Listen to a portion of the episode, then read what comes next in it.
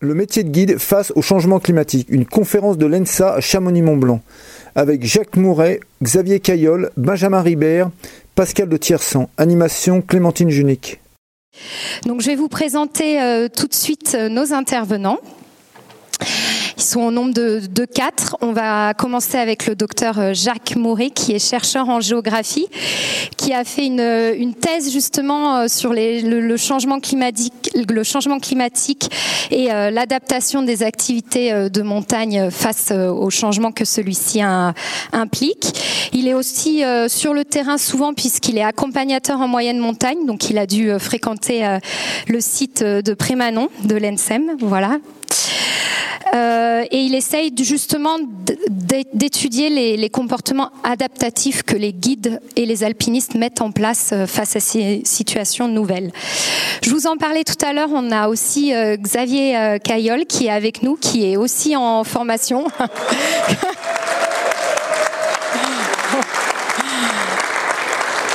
Bon, alors du coup, je veux le même applaudissement pour Jacques aussi, s'il vous plaît.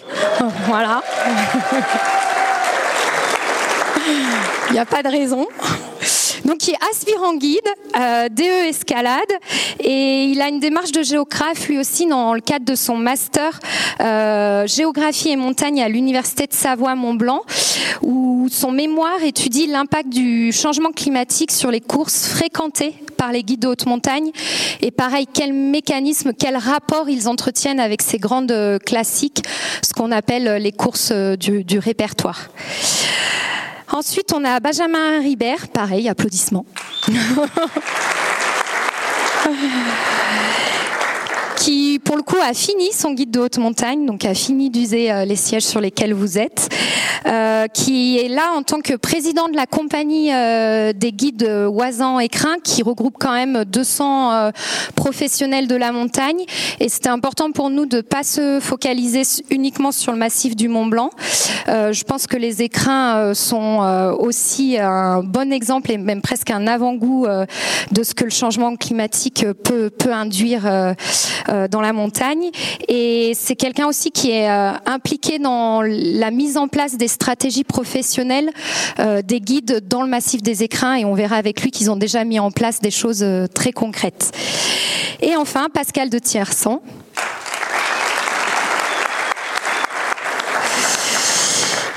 Qui représente ce soir la Tarentaise, euh, puisque c'est le président du directoire de la Société des Trois Vallées. Les Trois Vallées, c'est Courchevel, Latagna et Méribel-Motaré. Et il est aussi euh, là euh, en tant que gérant de Savoie Station Domaine Skiable. C'est un consortium de stations en Savoie qui sont tellement confrontées au changement climatique qu'elles ont déjà mis en place des solutions pour essayer d'avoir un modèle économique viable dans les années à venir. Et on ne voulait pas ne pas aborder une, une partie de, de l'activité de guide qui est la partie hiver et qui forcément elle aussi va être impactée dans les années à venir. Et du coup, je sais qu'on a forcé, mais bon, ils étaient intéressés de base, les aspirants guides à être là ce soir. On va essayer de faire euh, une conférence assez interactive. Du coup, je vais avoir besoin de, de vous.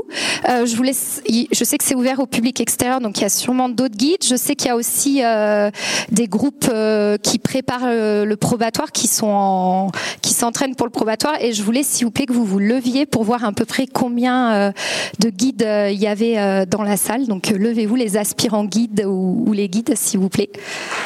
Ok, je dirais qu'on a à peu près 70-80 guides dans la salle. Et à main levée, je voulais prendre le, contre-pied euh, de cette question. Combien parmi euh, du coup les gens qui sont levés, qui exercent ou vont exercer le métier de guide, euh, combien ne sont finalement pas inquiets dans l'exercice de leur métier de guide par le réchauffement climatique? Que finalement ça change pas leur métier, leur pratique. Il n'y a pas de bonne ou de, de mauvaise réponse. Hein. Bah finalement merci, ça prouve qu'on a bien fait euh, d'organiser la conférence de ce soir et euh, la partie de, de Jacques va peut-être vous conforter dans le fait d'être euh, du coup tout le monde est inquiet ici. Il y a, y, a, personne qui a, qui a répondu oui à cette question de ne pas être inquiet face à ces problématiques et avec Jacques on va peut-être comprendre pourquoi personne n'a levé la main. Merci à vous. Eh bien, bonjour à toutes et à tous. Alors, j'espère que vous m'entendez bien, ça a l'air, vous me direz. Alors, euh, donc moi je vais vous présenter, disons, une petite overview des études scientifiques qui ont été menées sur les effets du changement climatique euh, sur la pratique de l'alpinisme. Donc des études menées principalement à l'université de Savoie et à l'université de Grenoble. Donc c'est surtout un point de vue de scientifique que je vais vous donner ce soir et qui sera complété par des éléments beaucoup plus factuels et de terrain euh, par mes collègues présents ici ce soir.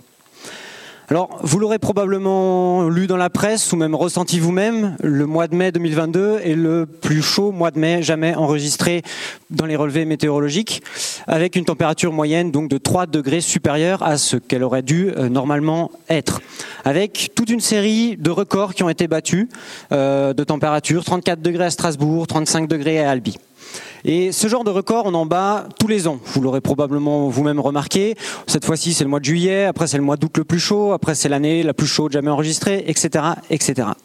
L'idée, c'est que le fait qu'on batte de plus en plus de records de température, c'est une expression météorologique du réchauffement progressif de la température à l'échelle globale. Seulement, à l'échelle globale, le réchauffement, il est de 1 et quelques degrés. Je ne me rappelle jamais le chiffre, il change très régulièrement. Dans les Alpes, on est à deux fois ce chiffre. On est avec un réchauffement de 2 degrés supérieur à la globale. C'est ce que vous voyez sur cette courbe. Ici, vous avez Chamonix. Donc, euh, on était aux alentours des 6 degrés. Aujourd'hui, on n'est pas loin des 8 degrés. Donc, plus 2 degrés de réchauffement. Et ce qui est important, je pense, de préciser surtout ce soir, vu la thématique de cette conférence, c'est que ce réchauffement, il est aussi en cours à très haute altitude. Donc dans le massif du Mont Blanc, euh, à plus de 4000 mètres d'altitude, les températures sont réchauffées de 1,4 degrés. Mais attention aux dates, depuis, enfin, entre 1990 et 2015. Donc pas depuis la fin du petit âge glaciaire en 1850 depuis 1990. Donc un réchauffement qui est aussi extrêmement rapide à haute altitude. Le fait que le climat se réchauffe euh, a tout de même des effets sur notre météo. Trump avait tendance à beaucoup se tromper, mais il n'avait pas tout à fait tort. Et par exemple, euh, bien dans le massif du Mont Blanc, on a une diminution du nombre de jours de gel de moins 6,5 de, jours par décennie depuis 1970. On a une augmentation des événements météorologiques extrêmes, notamment multiplication par 3 euh, du nombre de canicules. Vous avez ici euh, l'évolution du nombre de jours de vagues de chaleur, donc la période de référence 76-2005, la période actuelle, et ainsi de suite.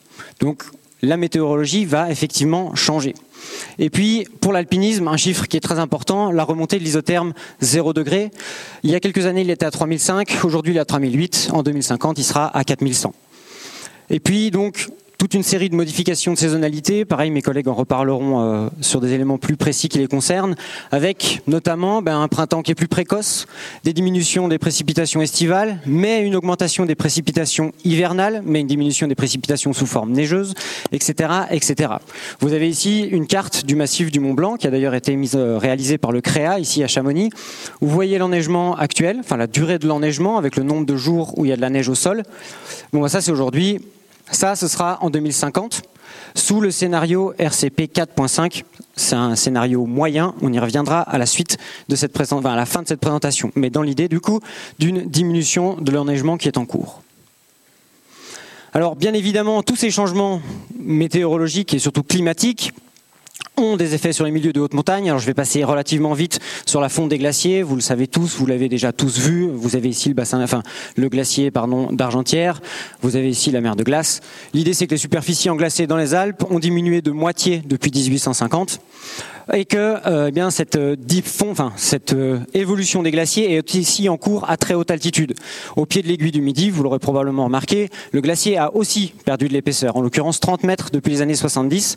Alors en l'occurrence, c'est pas que le glacier fond à cette altitude, c'est qu'il y a de moins en moins de neige qui s'accumule. Résultat, le glacier évolue tout de même. Alors, un autre élément qu'on a souvent tendance à oublier, ce sont les processus dits paraglaciaires. Alors, c'est un gros mot, mais en fait, c'est très simple. C'est tous les processus non glaciaires, comme une chute de pierre, un glissement de terrain, mais qui est directement conditionné, dont l'occurrence est conditionnée par la déglaciation. Donc l'exemple facile, c'est les moraines. Vous avez ici l'exemple du secteur des Aigralais pour l'accès au refuge du couvercle, où le glacier perdant de l'épaisseur, eh bien cette moraine est de plus en plus haute, elle est de plus en plus raide, et donc plus difficile, plus dangereuse à franchir qu'auparavant. Autre exemple, euh, c'est le secteur du Mont-en-Vert. Donc vous avez ici le pied des échelles qui arrive. Ensuite, un autre élément dont on a tendance un petit peu à oublier de parler, c'est la fonte de tout ce qui est couverture glacio-nivale, c'est-à-dire toutes les couvertures de neige et de glace en haute montagne, mais qui ne sont pas directement connectées à un glacier. Les glaciers mobiles de parois, c'est ce que vous avez par exemple dans la face nord du Mont Blanc du Tacul, ou les glaciers suspendus. Donc vous avez ici l'exemple notamment de celui qui est en face nord de l'aiguille du Midi. L'idée c'est que dans les glaciers suspendus, vous avez de la glace qui est dite froide, c'est-à-dire qu'elle est suffisamment froide pour adhérer au substratum rocheux, et c'est ça qui permet à des glaciers de se former dans des secteurs très raides. Seulement, les températures se réchauffant, la température de cette glace se réchauffe également, et du coup, cette glace qui collait aujourd'hui a tendance à glisser. Ce qui s'est passé donc euh, sur le Sérac du Mallory en 2021, si je me rappelle bien, avec tout un secteur qui s'était déstabilisé. On pourrait aussi donner l'exemple du secteur en face nord de la Grande Casse qui avait connu un, phénomène similaire. Concernant les glaciers mobiles de parois, pour vous donner une idée, ça c'était la face, la sud-est pardon, de l'aiguille d'Argentière, donc en 1930. Là voilà dans les années 80, donc on passe d'un glacier à des glaciers suspendus à aujourd'hui un tout petit bout de glacier suspendu et des couvertures glacionivales qui sont en cours de fonte.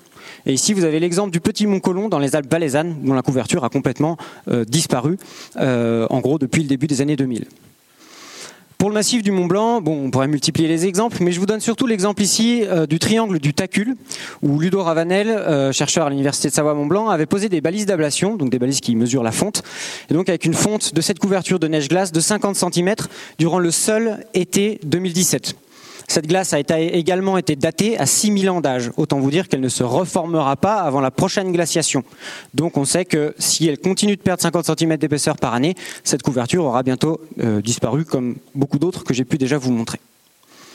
Et puis, dernier effet du changement climatique, bon, c'est la dégradation du permafrost. Pour le coup, je pense que vous en avez déjà beaucoup entendu parler.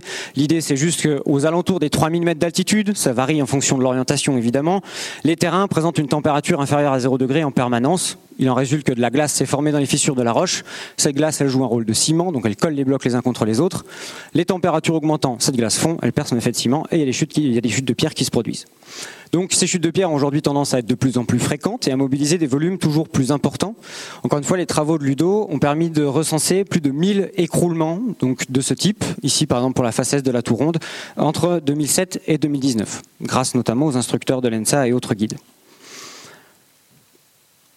Alors, face à un tel constat d'évolution des milieux de haute montagne, pour nous, et avec une approche scientifique, l'idée a été de voir eh comment est-ce que les itinéraires d'alpinisme changent, ainsi que leurs conditions de fréquentation. Par conditions de fréquentation, j'entends leur technicité, leur dangerosité et leur saisonnalité, c'est-à-dire les périodes pendant lesquelles ces itinéraires sont en bonne condition pour être fréquentés par un alpiniste. Et donc pour étudier ces changements, on a utilisé les topoguides de la collection Rebuffa, donc pour le massif du Mont Blanc et pour les Alpes valaisannes. Et on a fait des entretiens avec des guides, des gardiens, des ouvreurs, des, profs à l'ENSA, etc. Si possible, des gens qui avaient connu ces itinéraires sur une période la plus longue possible, en tout cas depuis les années 80, pour comparer l'état de ces courses, donc sur, euh, enfin depuis les années 70 et la période actuelle. Alors ce travail nous a mené dans un premier temps à identifier 25 processus géomorphologiques et glaciologiques, bien évidemment donc liés au réchauffement du climat, qui affectent ces itinéraires. Alors vous les avez là listés, je ne vais pas vous faire l'affront de les lire les uns après les autres. L'idée c'est que ceux qui affectent le plus les itinéraires d'alpinisme, c'est le désenglacement du substratum rocheux, c'est-à-dire la fonte d'un glacier et l'apparition du caillou dessous, soit sous la forme de dalles lisses, soit sous la forme de blocs instables. Alors il est assez évident que ce soit ce processus-là qui affecte le plus les itinéraires, puisque c'est le processus qui affecte les plus grandes surfaces, autant dans le massif du Mont Blanc que dans les Alpes valaisannes. Le second sont des rimets et des crevasses qui sont globalement plus ouvertes, ou en tout cas moins recouvertes de ponts de neige et l'augmentation de l'angle de pente des glaciers, c'est-à-dire des glaciers qui ont tendance à devenir plus raides dans certains secteurs, par exemple la face nord du Mont Blanc du Tacu. Et ensuite, pour chacun des itinéraires étudiés, donc 95 pour le massif du Mont Blanc et 36 dans les Alpes valaisannes, on a fait la liste des processus qui les affectent chacun depuis les années 70. Et en moyenne, chacun des itinéraires étudiés est affecté par 9 processus liés au changement climatique différents. Autrement dit, en moyenne, un alpiniste qui fréquente un de ces itinéraires, alors il s'en rend pas toujours compte, mais doit, enfin, s'adapte ou en tout cas doit gérer d'une manière ou d'une autre neuf processus liés au changement climatique. J'imagine que, enfin, en tout cas moi, c'était pas du tout un résultat auquel je m'attendais en lien avec ma pratique euh, personnelle. Alors, ce travail c'était bien, mais disons qu'on n'évaluait pas à quel point chacune des courses changeait pour l'alpiniste. Je dirais, ouais, c'est affecté par neuf processus, mais ça se trouve, on s'en fout, puis ça se trouve, c'est hyper important. Du coup, pour aller un peu plus loin, on a mis en place une échelle de modification des itinéraires, enfin des conditions de fréquentation des itinéraires à cinq niveaux. Au niveau zéro, ce sont des voies qui n'ont pas changé, c'est-à-dire qu'elles ne sont même pas affectées par un processus lié au changement climatique. Donc sur les 95 étudiés, il y en a deux. Au niveau 1, ce sont des voies qui sont faiblement modifiées, c'est-à-dire qu'elles sont affectées par des processus, mais ils n'en changent pas les conditions de fréquentation. Donc l'itinéraire n'est pas plus difficile ou pas plus dangereux, et on le fréquente globalement tout l'été. Niveau 2 sont des voies modérément modifiées, c'est-à-dire que là, les processus liés au changement climatique qui les affectent entraînent une augmentation de leur difficulté et ou de leur dangerosité, et elles sont potentiellement infréquentables pendant de courtes périodes de l'été. Et puis au niveau 3, donc pour le quart des itinéraires étudiés, autant dans le, dans le Mont Blanc qu'en Valais, ce sont des itinéraires fortement modifiés, c'est-à-dire que là, les processus liés au changement climatique qui les affectent les amènent à être infréquentables pendant la majeure partie de la saison estivale. On pourrait donner l'exemple du couloir Wimper à la verte. Et puis au niveau 3, euh, au niveau 4, pardon, ce sont des voies qui ont simplement disparu dans une majeure partie. Euh, hop, donc c'est forcément bon la voie Bonatti-Audru avec euh, l'écroulement de 2005. C'est la voie L'Épinay au Trident du Tacu suite à l'écroulement de 2018, donc surtout ce secteur. Et puis c'est l'école de glace des Bossons, euh, suite donc au retrait du front du glacier. Donc là, bon, vous avez des gens. Et puis le glacier aujourd'hui se situe à peu près dans ce secteur, avec depuis ben, toutes les difficultés que les guides connaissent pour retrouver des secteurs propices à la pratique de enfin, de l'école de glace, euh, notamment avec d'un public du coup, euh, enfin avec une clientèle de débutants. Alors là, je prends un petit peu le pied sur ce que va vous raconter Xavier, mais je spoile pas trop c'est que ce travail, encore une fois, c'était bien, mais c'était très scientifique. Ça manquait d'applicabilité. C'est-à-dire, ouais, c'est sympa de savoir qu'il y a neuf processus, mais moi, alpiniste, demain, comment je fais pour m'adapter à ces processus-là? Comment je sais lesquels c'est, où ils sont, leur volume, leur, euh, saisonnalité, etc., etc. Donc pour essayer de pallier un premier pas, disons, à rendre nos résultats plus utilisables, et Xavier ira encore plus loin dans cette, cette idée, euh, bien au lieu cette fois-ci de juste moi prendre des notes comme un dératé pendant mes entretiens avec des guides, cette fois-ci c'est moi qui les mettais au boulot, et du coup je leur demandais de cartographier sur des cartes topo les processus qu'ils avaient identifiés depuis les années 80. Alors c'est en l'occurrence, c'est les guides valaisans qui sont assez crades, donc ils m'ont fait des trucs un dégueux comme ça. Et après moi derrière, j'ai repris et j'ai fait tout propre sous SIG ordinateur en faisant des comparaisons d'images aériennes. Donc ça permet de produire ce type de document là. Donc vous en avez ici un en gros. Donc pour le secteur de la dent blanche, avec du coup l'ensemble des processus qu'on a pu identifier, donc la fonte du glacier, la fonte des couvertures glacionivales, des chutes de pierre vers le Grand Gendarme, la fonte de la couverture glacionivale, enfin bon, etc., etc. Donc euh, du coup, je sais plus ce que je voulais vous dire. Euh, donc l'idée voilà, de ces documents, ça va être de, voilà, les rendre un peu plus opérationnels. Donc Xavier, c'est le genre de choses que potentiellement euh, il fera l'année prochaine pour essayer de rendre du coup les résultats plus adaptés, disons, à un alpiniste. Avec une différence majeure entre les Alpes valaisannes vite fait et le Mont Blanc, qui est que dans les Alpes valaisannes, le processus qui affecte le plus les itinéraires, c'est aussi la fonte des glaciers, forcément. C'est la fonte est aussi en cours là-bas. Mais le second processus, dans le Mont Blanc, c'est des rimets, des crevasses plus ouvertes. En Valais, c'est la fonte des couvertures glacionivales qui vraiment affecte énormément les itinéraires dans ce secteur parce que c'est un massif qui est globalement beaucoup plus bas en altitude, enfin en moyenne plus bas en altitude que le massif du Mont Blanc. Et du coup, dans ce secteur, les, couvertures sont vraiment en dynamique de fonte assez nette. Vous avez ici l'exemple du Mont Blanc de Chélon, euh, dans le Val d'Airain. Euh, la haute route passe juste à côté, où bon, bah, la couverture glacionivale a complètement fondu. Autre exemple, c'est l'Obergabelhorn, où euh, bien on voit dans tout ce secteur là qu'on appelle le cœur que bon bah la couverture a complètement fondu, ce qui donne des chutes de pierre très fréquentes. Et dans la face nord à proprement parler, bien maintenant on a même le substratum rocheux qui commence à apparaître avec du coup des chutes de pierre assez fréquentes dans le secteur. Dans l'ensemble, la face nord de l'Obergabelhorn, euh, elle se fait quand même de moins en moins en pleine période euh, estivale. Il faudra bien choisir la période. Et puis ici, bon, vous avez un extrait de la carte correspondant. Alors, s'il fallait faire un bilan de cette première partie, l'idée c'est que euh, bien nos travaux ont permis donc d'identifier 25 processus géomorphologiques, glaciologiques, donc évidemment liés au réchauffement du climat, qui affectent les itinéraires d'alpinisme. Et d'une manière générale, on pourra toujours trouver le contre-exemple, Mais d'une manière générale, ils entraînent une augmentation de la difficulté technique, une augmentation de la dangerosité de certains itinéraires. Et d'une manière générale, encore une fois, ce sont plutôt les voies faciles et les voies neigeuses qui ont tendance à être les plus affectées. Il en résulte du coup que les périodes de bonnes conditions, de périodes des conditions surtout de conditions stables, ont tendance à se décaler au printemps et à l'automne. Alors c'est pas à vous que je vais l'apprendre, je pense que vous le vivez beaucoup plus que moi. Mais j'insisterai sur l'idée, par contre, du caractère très aléatoire pendant la période estivale. Dans le sens où, par exemple, en 2018, si je me rappelle bien, on a eu une canicule en juin. On s'est dit, oh là là, les conditions pour l'Alpi maintenant sont horribles. Qu'est-ce que ça va être fin août? Et en fait, bah, il a neigé de manière assez régulière dans la saison. Et alors, quand bien même qu'on avait pris une canicule en juin, le reste de la saison s'est plutôt bien déroulé. Donc, le caractère aléatoire de cette évolution. Et ça se trouve, vous reprenez une canicule fin août, c'est extrêmement difficile de savoir. Donc, par exemple, pour un guide, la difficulté, ça va être de vendre un programme, par exemple, à l'avance.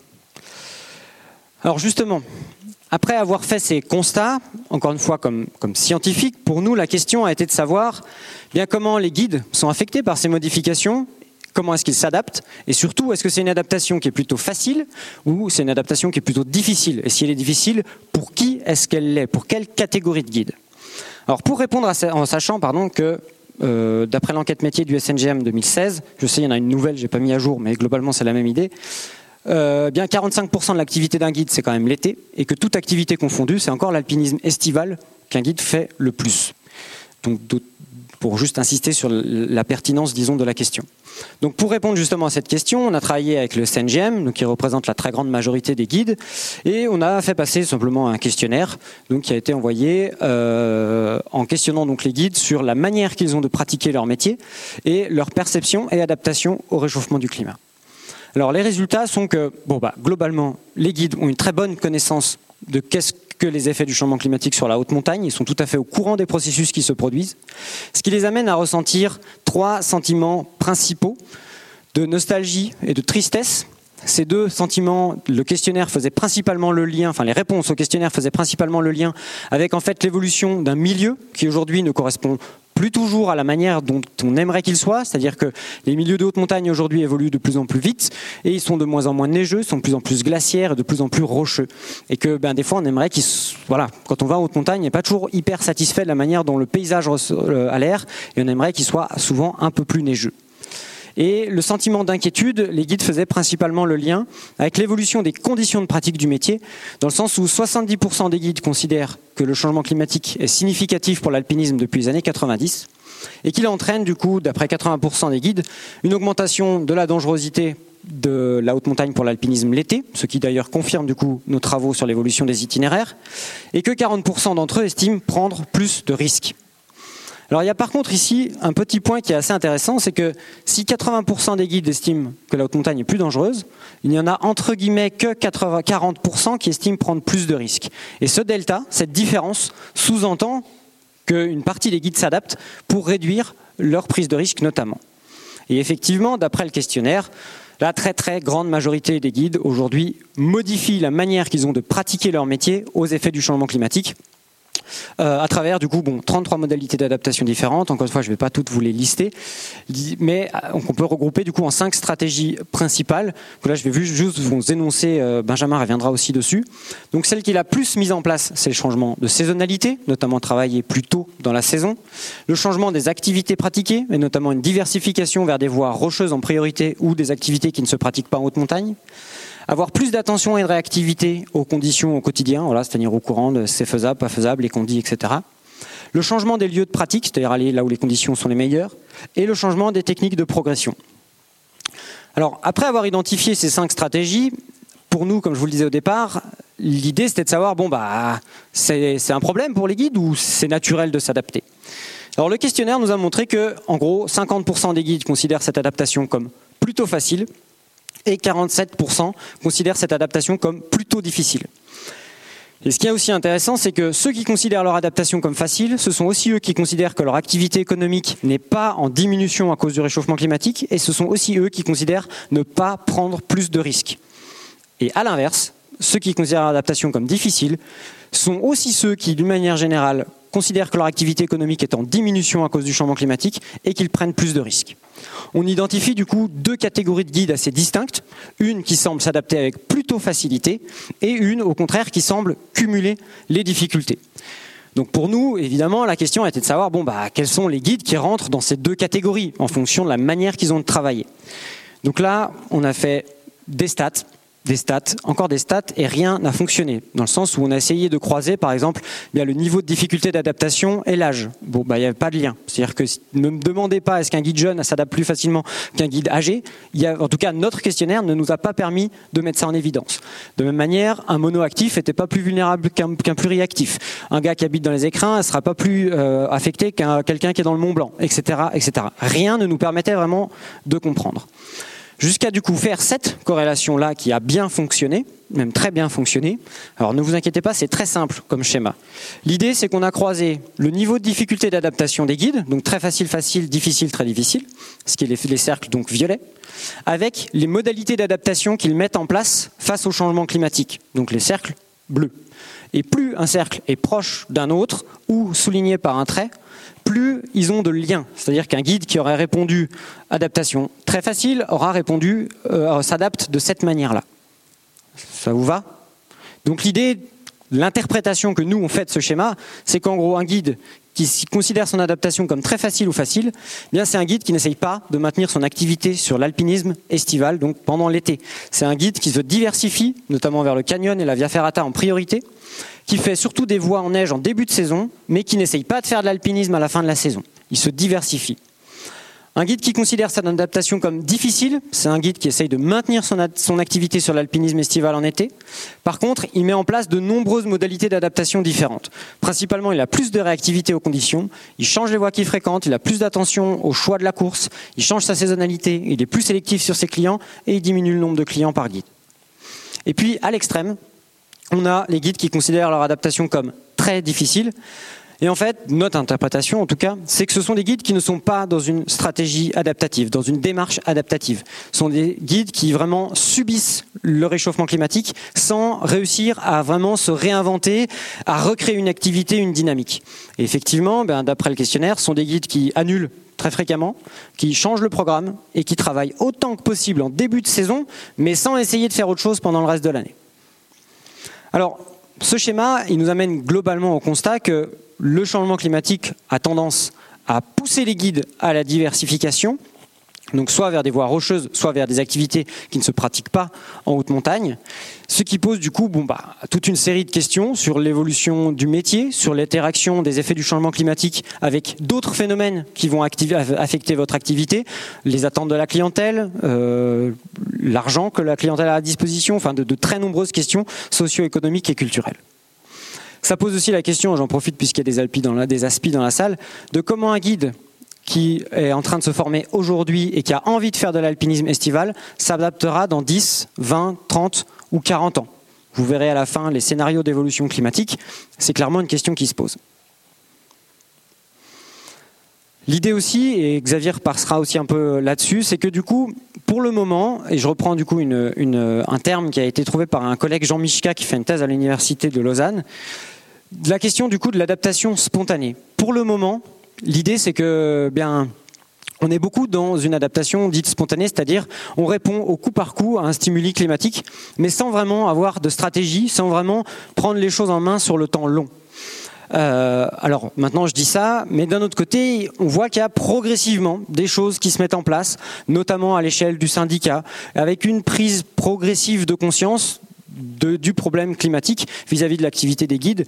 Et en ce sens, je vous conseille de lire le petit carnet euh, Les guides de montagne et le changement climatique, une histoire d'adaptation, qui a été édité à l'occasion des 200 ans de la compagnie des guides de Cham, qui reprend pas mal d'infos et notamment beaucoup des résultats que je vous ai déjà présentés.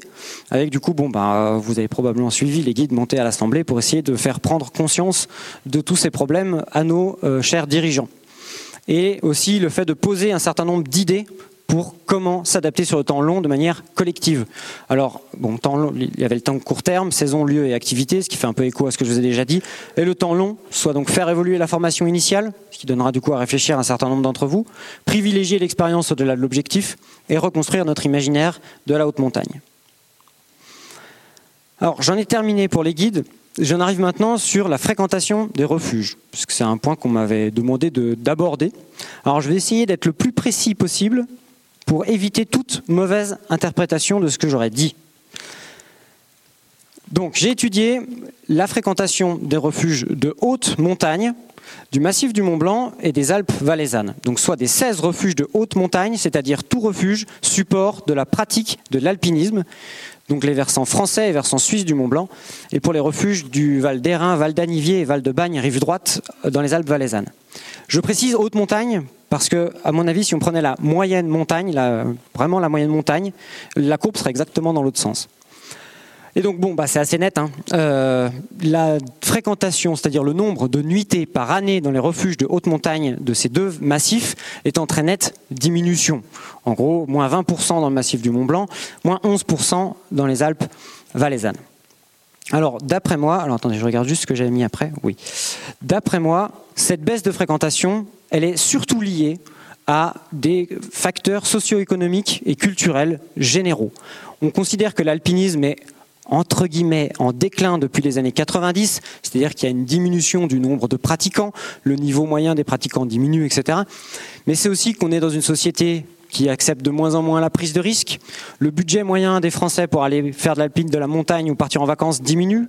La durée des vacances a tendance à diminuer, mais par contre on augmente le nombre de séjours. La forme physique a tendance à diminuer, enfin bon, etc., etc. Toute une, une somme de raisons, donc socio-culturelles et économiques, qui poussent les gens à ne plus, en tout cas, aller beaucoup moins en haute montagne, ce qui implique du coup cette baisse de fréquentation.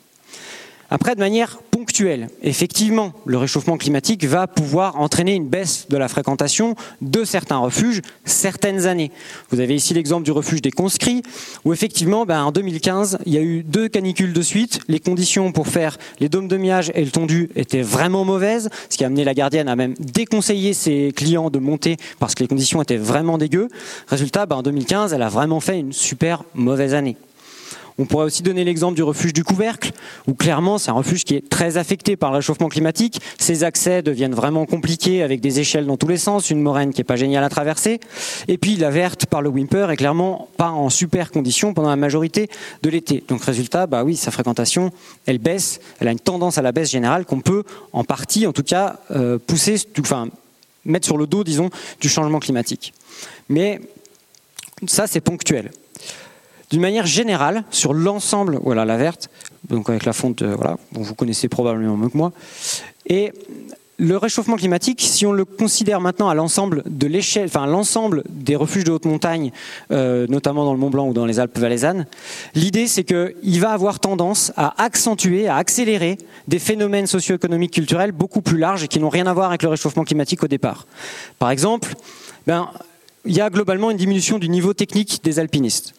Bon, bah, le changement climatique, lui, il amène une augmentation de la difficulté technique des voies. Globalement, il y a une, volonté de diminuer la prise de risque dans notre société en général. Bon, bah, il y a une augmentation de la dangerosité en lien avec le climat. Il y a une diminution de euh, l'implication dans la pratique. Bon, bah, le climat, il dit qu'il faut avoir beaucoup plus d'implication pour être au courant des condits. Et puis, eh bien, il y a une concentration générale des pratiquants sur des courses faciles, emblématiques et ou, enfin, bien équipées et ou rapidement accessibles. Et le réchauffement climatique affecte en priorité les voies faciles et en neige et il implique dans un certain nombre de cas un besoin de rééquipement plus fréquent. Donc voilà, on a des processus socio-économiques culturels de fond que le climat vient exacerber, vient accélérer, ce qui du coup contribue à expliquer cette baisse de fréquentation. Pardon, vous voulez que je remette l'autre pour la photo? Alors, je terminerai avec une note un peu plus positive qui fera probablement aussi écho à une série d'infos que vous diront euh, d'autres, euh, enfin mes autres collègues. Alors, c'est que si maintenant on se positionne à l'échelle du tourisme dans les Alpes ou dans les régions de montagne en général, eh bien, la majorité des études scientifiques estiment que le réchauffement climatique aura plutôt un effet positif et va booster la fréquentation. Par exemple, les parcs nationaux canadiens estiment que d'ici 2100, ils auront plus 10 à plus 40% de fréquentation, principalement en lien avec une saison propice aux activités de nature estivale qui va très largement augmenter au fur et à mesure que le climat se réchauffe. La, comment, la commission euh, touristique euh, euh, australienne, autrichienne euh, fait à peu près le même constat et il se prépare aujourd'hui à avoir une nouvelle clientèle qui va notamment arriver d'autres destinations, par exemple les destinations côtières qui auront tendance à devenir de plus en plus chaudes et que du coup les gens vont venir en montagne pour chercher un peu de fraîcheur, euh, mais aussi des activités lacustres.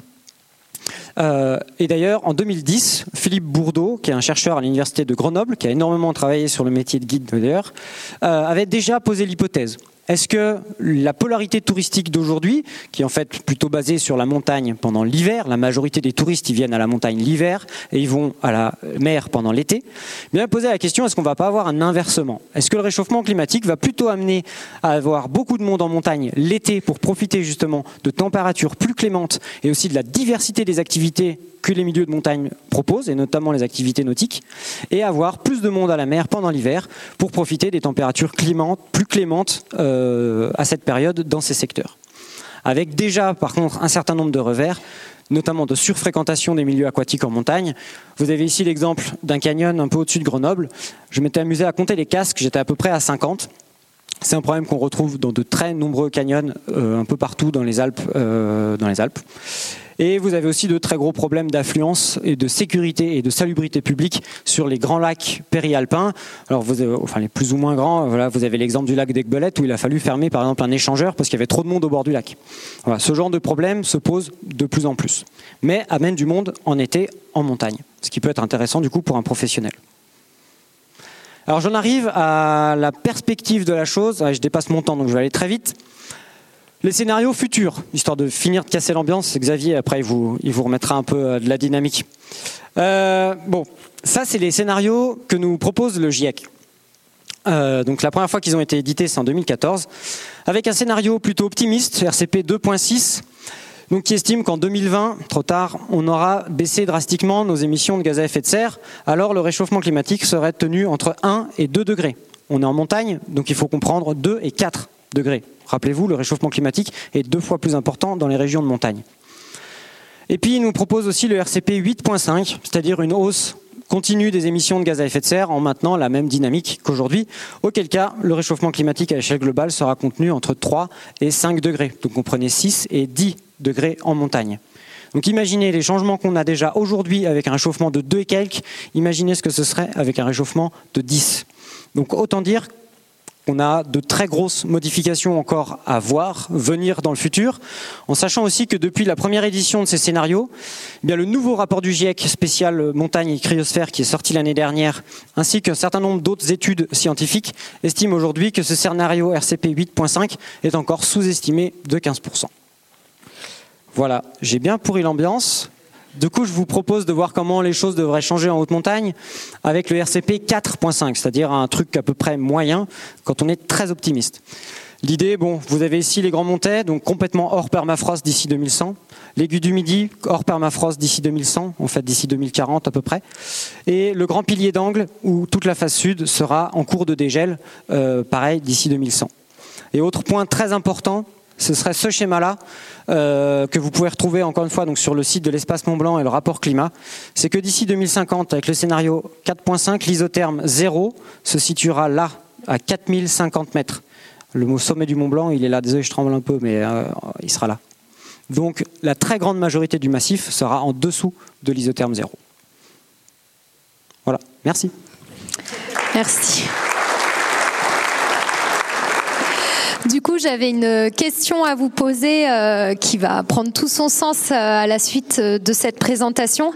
Est-ce que les effets du changement climatique, notamment ceux qu'on a vus là et qui sont déjà en, cours dans le massif, dans, dans, tous ceux qui sont guides ou qui vont devenir guides, est-ce que ça, est-ce que vous pouvez lever la main si ça affecte votre motivation à faire guide uniquement guide à l'année? Qui ça affecte clairement la motivation Ok, donc sur à peu près les 70-80 guides euh, qui ont levé la main, il y a seulement euh, 10 mains levées, grand maximum. Comme quoi, euh, ça va, on a démoralisé euh, personne, on est encore dans le déni. Pas trop démoralisé,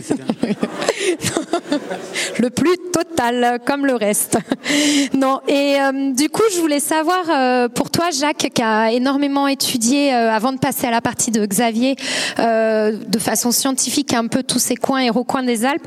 Là, actuellement, en 2022, on a des aspirants, des guides qui vont aller faire des courses euh, cet été avec des clients.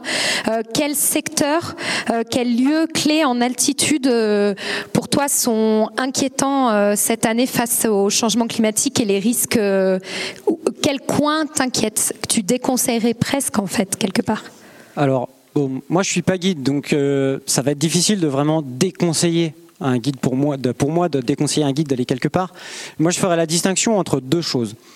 Euh, le, long terme, par exemple à long terme, un point moi qui me pose vraiment question, ce serait par exemple, enfin ce serait l'ensemble des accès à la haute montagne. Parce qu'une fois qu'on y est, on arrive toujours à trouver quelque chose. C'est plutôt pour y accéder. Donc notamment à long terme, ce serait l'arrêt de l'aiguille du Midi. Comment est-ce qu'elle va changer? Pour le moment, elle tend à devenir plus raide, elle est en glace, etc. Mais ça se trouve, dessous, il y a du caillou, il est tout plat, et puis dans 10 ans, il n'y a plus de glace et on est même mieux qu'avant. Ça, on ne le sait pas. Mais c'est vraiment pour moi un point euh, qui, Enfin, c'est un, lieu qui me pose question et qui, à mon avis, mériterait d'être un peu plus étudié. Euh, mais bon, voilà. Et l'autre point sur euh, l'échelle annuelle, ben là, je tends la perche à, Xavier. Ben, ce serait la voie normale du Mont Blanc, le secteur de l'arrêt des Bosses qui a énormément changé cette année. mais du coup, ça, c'est Xavier qui saura dire mieux les choses que moi. Merci. Du coup, combien ont déjà booké un Mont Blanc avec des clients euh, pour cet été? Combien sont déjà à peu près sûrs d'aller au Mont Blanc? Oh, faites pas les grands guides. oui, tous les aspirants guides, tant qu'ils n'ont pas réussi leur Aspi 3, n'ont pas le droit de lever la main. Donc pareil, une dizaine de guides. Euh, c'est vrai que la, compagnie des guides euh, a de plus en plus de mal aussi à recruter pour cette voie euh, normale du Mont Blanc. Et justement, avec Xavier, on, va étudier bon cette voie normale du Mont Blanc qui a fait les gros titres de la presse récemment, mais pas que, puisque toi, Xavier, tes études, ça porte aussi sur le rapport qu'entretiennent les guides à ces itinéraires classiques, et tu vas nous en parler tout de suite. Oui, ben bonjour à tous. Donc euh, non, là on va pas forcément trop parler tout de suite du Mont Blanc parce que ça va plutôt être le, cas de l'année prochaine. En fait, moi je mène une, une enquête qui a lieu sur euh, sur deux ans, qui est coordonnée par le SNGM et aussi en lien du coup avec euh, et soutenue par le laboratoire Editem, dont Jacques faisait partie quand il a fait sa thèse. Et donc l'idée c'est vraiment d'analyser quel est l'impact du changement climatique sur l'activité des guides de haute montagne et surtout sur l'activité majoritaire. Donc on s'est un peu posé la question justement de comment est-ce qu'on faisait pour définir l'activité majoritaire et comprendre, euh, comprendre un peu ces changements. Donc c'est pour ça que cette étude, s'oriente sur deux ans. La première année, vraiment comprendre quelles sont les courses les plus fréquentées, comprendre aussi quelles relations les guides entretiennent à l'activité et comment est-ce qu'ils se placent par rapport à ça. Et ensuite, justement, dans un deuxième temps, mais on y reviendra après, c'est voir un peu ces études d'un point de vue géomorphologique et voir ce qu'on peut fournir à la communauté des guides pour justement pouvoir s'adapter par rapport à tout ça. Donc euh, autour de cette recherche, euh, il y avait trois axes principaux. Donc le premier, c'était comme je vous le disais, une étude autour du questionnaire, autour du répertoire des guides, donc c'est-à-dire les courses les plus fréquentées. Donc ça, ça s'est fait à travers un questionnaire. Ensuite, on a mis aussi en place des entretiens, comme euh, même méthode que Jacques, pour euh, comprendre des sensibilités un peu plus fines et euh, percevoir un peu justement peut-être des, tendances d'évolution qui pourraient être encore minoritaires dans le métier et autour de la pratique. Il a parlé notamment des, des mises en place par le SNGM, donc voir un peu confirmer un peu ces tendances et essayer de les comprendre. Et enfin, donc une analyse géohistorique, histoire de comprendre est-ce que le métier de guide a déjà connu des transitions, quelle, euh, quelle forme elles ont pris, comment ça s'est passé, et du coup essayer de voir un peu, pouvoir documenter ces trajectoires, ces différentes trajectoires du métier de guide. Donc autour du questionnaire, on, a pu définir justement bah, les courses les plus fréquentées par les guides. Donc là, vous en avez une liste de 26. Bon, pareil, je vais vous passer la lecture de toutes ces courses. Donc il n'y a rien de, bien euh, novateur, hein. il n'y a bien rien de bien nouveau. Donc on voit qu'on est dans une vision assez classique de l'alpinisme. Donc ce répertoire, il va servir de base pour étudier donc les impacts vraiment d'un point de vue géomorphologique du changement climatique sur cette activité des guides euh, sur l'année prochaine. On a aussi étudié donc ces différentes perceptions, on les a analysées, on a essayé de comprendre ben, déjà d'un point de vue simple les impacts du changement climatique, les différentes stratégies, les différents rapports par exemple au déplacement, aux mobilités, à la judiciarisation ou à d'autres à d'autres éléments comme ça. Et surtout, en fait, on a essayé de les croiser pour comprendre s'il y avait vraiment des stratégies qui étaient mises en place par les guides eux-mêmes et pas que par les syndicats pour essayer justement de faire évoluer ces pratiques en lien avec le changement climatique et essayer de comprendre voilà ce qui avait une stratégie euh, là-dedans. Donc en fait, on se rend compte que les processus d'adaptation qui ont été cités par Jacques, eh ben ils, relèvent complètement d'une adaptation qu'on a dit donc spontanée, c'est-à-dire que ça consiste en des actions qui n'ont pas été spécifiquement prises en visant des objectifs autres que ceux à court terme pour permettre ben, de perpétuer l'activité sur une saison et qu'il n'y a pas forcément de stratégie à plus long terme pour l'instant. Donc à partir de là, on est allé se questionner un peu de par quoi était euh, géré le, modèle euh, économique des guides et comment s'organisait l'activité. Et donc on, a, on est revenu dans l'histoire pour essayer de comprendre un peu. Donc il y a deux grands modèles de guides, en fait, de travail de guide qui ont, euh, ont géré un peu l'activité. À partir de 1741, donc les premières glacières, on est arrivé sur un tourisme pittoresque. Ce tourisme pittoresque, il a été l'activité principale pour les guides jusqu'à peu près à l'entre-deux-guerres, autour de 1920. C'est les traces qu'on a retrouvées. À titre d'exemple, en 1865, on a étudié le carnet de masse de la compagnie des guides de Chamonix. Donc, c'est-à-dire que toutes les courses qui étaient vendues chaque année étaient consignées dans un carnet. Donc, on a des, tracés comme ça qui sont très, très, euh, très, très précis. Donc, il y a 2, 3400 courses qui ont été vendues sur cette année-là, en 1865 et 2215 allaient jusqu'au Mont-en-Vert. 700 correspondaient à une traversée de la mer de glace, 200 à un aller à Martigny, et après le reste, bah, c'était assez euh, minoritaire. Il y avait 11 tours du Mont Blanc, il y avait quand même 70 ascensions du Mont Blanc, mais quasiment rien en alpinisme vraiment classique. Et ça, c'était jusque à peu près à 1920 vraiment l'activité principale des guides. D'ailleurs, il y a eu pas mal d'histoires avec la création du train du Mont-en-Vert où les guides ont vraiment gueulé en disant mais là vous allez nous enlever toute l'activité. Et ensuite, donc, après la Deuxième Guerre, là, on a eu un construit qui a été différent dans la société, et justement, il y a eu un développement de la société autour de la notion de modernité. Il y a pas mal de sociologues qui parlent de ça, et notamment à travers, pour le sport, donc de la mise en loisir de la société autour de loisirs performants et productifs. Ah, c'est à ce moment-là aussi qu'apparaît la création de l'ENSA, donc en 1948, autour de la vision notamment d'un alpiniste qui était aussi un homme d'État, Maurice Herzog.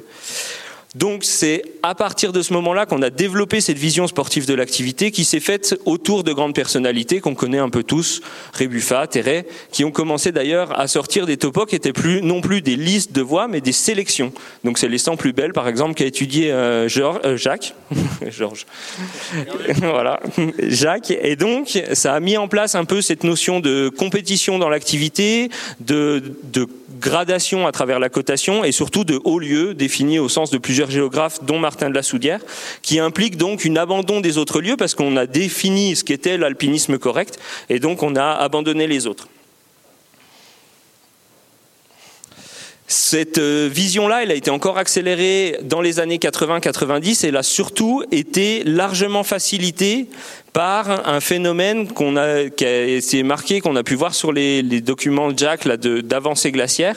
Entre 60 et 90, il y a eu un petit refroidissement qui a permis une crue glaciaire et surtout une persistance de la couverture nivale au printemps et en été. Donc ça a été grandement facilitant pour l'activité et ça a permis de développer ce, ce côté-là d'une pratique sportive. Mais c'est aussi une période, en fait, ben, 89, la chute du mur de Berlin, la victoire du libéralisme, où on aurait pu, en fait, où on a encore accéléré cette vague de modernité, mais sans prendre en compte l'écologie. À ce moment-là, bah, c'est les premières prises en compte écolo, 90, et en fait, on l'a complètement balayé d'un revers de la main à travers cette vision de la modernité. Donc la vision sportive a connu le même développement à travers l'alpinisme. Donc, au-delà de ce système stable à l'origine du modèle, on se rend compte que, ben, comme l'a dit et l'a très bien décrit Jacques, je pense qu'on le comprend, que des transformations récentes de l'activité, ben, elles ont impacté les activités, mais elles ont impacté les activités en impactant le milieu, mais pour autant les activités, donc comme je l'ai pu le montrer à travers le, questionnaire que j'ai réalisé, qu'elles restent organisées autour d'une vision qui s'est basée sur un milieu stable et sur des transformations qui étaient assez mineures. Maintenant, donc, on a des transformations qui sont majeures et qui viennent vraiment impacter cette activité. À partir de là, il va falloir donc concevoir de nouveaux modes de pratique. Et donc, à travers les entretiens, c'est là qu'on a pu comprendre un peu ces modèles qui sont en train d'émerger qui permettent donc, à travers la compréhension des modèles d'activité dominante, de proposer d'autres modèles. Donc il y a l'écologisation de la pratique, qui est un terme qui est pas mal revenu. C'est un terme qui a notamment été développé par le sociologue Bruno Latour et philosophe. Ça consiste à dire qu'en fait le problème aujourd'hui c'est qu'on peut plus se cacher derrière des visions uniques de l'activité. Il faut réfléchir aux conditions, réfléchir aux pratiques, aux périodes, réfléchir aussi aux conditions de changement qui sont très rapides et prendre en compte les modèles écologiques dans ces pratiques. Qu'est-ce que l'alpinisme sans cette vision moderne et sportive qu'on a actuellement? Ben, personnellement, je trouve ça assez dur d'avoir une idée précise, mais ça mérite quand même réflexion. C'est un énorme virage dans la définition de la pratique du métier de guide. Ça compose avec des pratiques qui sont actuelles, qui seront futures, mais aussi avec les, pratiques qui étaient passées. Donc c'est des questions qui ont été balayées de la main par justement la normalisation des activités autour de la performance, autour de la, mise en, sport de cette activité. Mais il va falloir maintenant bah, travailler de manière collective, mais aussi individuelle, pour proposer différentes solutions. Ça je pense que Benjamin il va bien le montrer, pour adapter cette activité de guide en se libérant justement de l'énorme pression de l'alpinisme moderne pour imaginer une nouvelle pratique en comprenant les milieux. Donc ça, c'est le travail que Jacques a commencé, que je vais continuer, et en le faisant adapter justement sur le, sur le terrain. Et donc ça, c'est là que se fait le lien avec, euh, avec Ben. Ça mobilise forcément plus difficilement que dire euh, allez faire une grande course. Je pense que là, tous les aspis et tous les guides, si je vous dis allez faire la Walker au Joras, ça vous parle. Si je vous dis écologisez votre pratique, bah, vous allez commencer par vous gratter un peu la tête et puis vous dire euh, par quoi je commence. Alors, est-ce que je vais faire une semaine de raid à ski avec mes clients en Norvège? Ah ouais, c'est peut-être pas super. Est-ce que je me déplace d'un massif à l'autre pour suivre les conditions? Ah ben ouais, mais du coup, ça veut dire plus de voitures. Est-ce que ça rentre dedans? Voilà, c'est des questions qu'il va falloir qu'on aborde et qu'il va falloir qu'on porte justement sur ça. À partir de là, on rentre aussi dans des controverses qui sont assez infinies et qui sont justement très larges. Je pense que ces controverses, elles sont saines parce qu'elles permettent de construire une pratique autour d'une réflexion et autour d'une compréhension des milieux.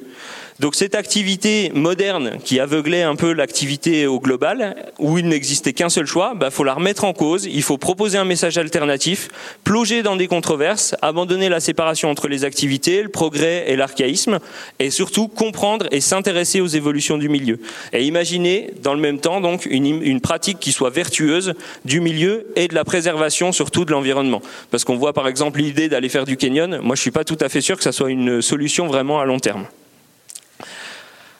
En définitive, et pour les perspectives, je pense que le travail des géographes justement là-dedans peut permettre une documentation des phénomènes géomorphologiques, des recherches en lien avec les phénomènes de haute montagne. Ce que disait Jacques sur les cartes géomorpho, ben on voit qu'on a beaucoup d'interactions avec les guides pour le suivi sur le terrain au quotidien, pour toutes ces informations-là. C'est vraiment important, je pense, que ce rôle de sentinelle, et on l'a vu à travers nos travaux de recherche, soit que les guides prennent ce rôle de sentinelle et viennent accompagner les chercheurs dans la compréhension milieu. C'est aussi important de comprendre le milieu et de comprendre les origines de l'activité. Je vous remercie de votre attention.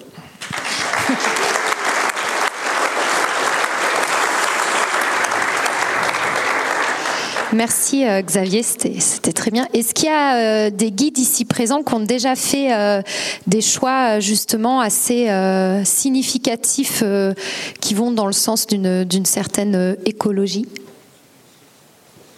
Non Vous pouvez lever la main ou alors au contraire euh, qui, se sont dit qu'ils n'allaient pas changer leur, pratique puisqu'on rentre dans ces controverses. Euh, je sais que récemment euh, la compagnie des guides de l'Alpe d'Huez n'était pas très contente d'un retour hélico qui a, disparu, donc on en est encore des fois à, ça et c'est aussi l'activité de guide. Ici a l'héliski de l'autre côté du massif, donc où de nombreux guides vont travailler, enfin quelques guides, donc voilà ça peut être des deux côtés. Hein.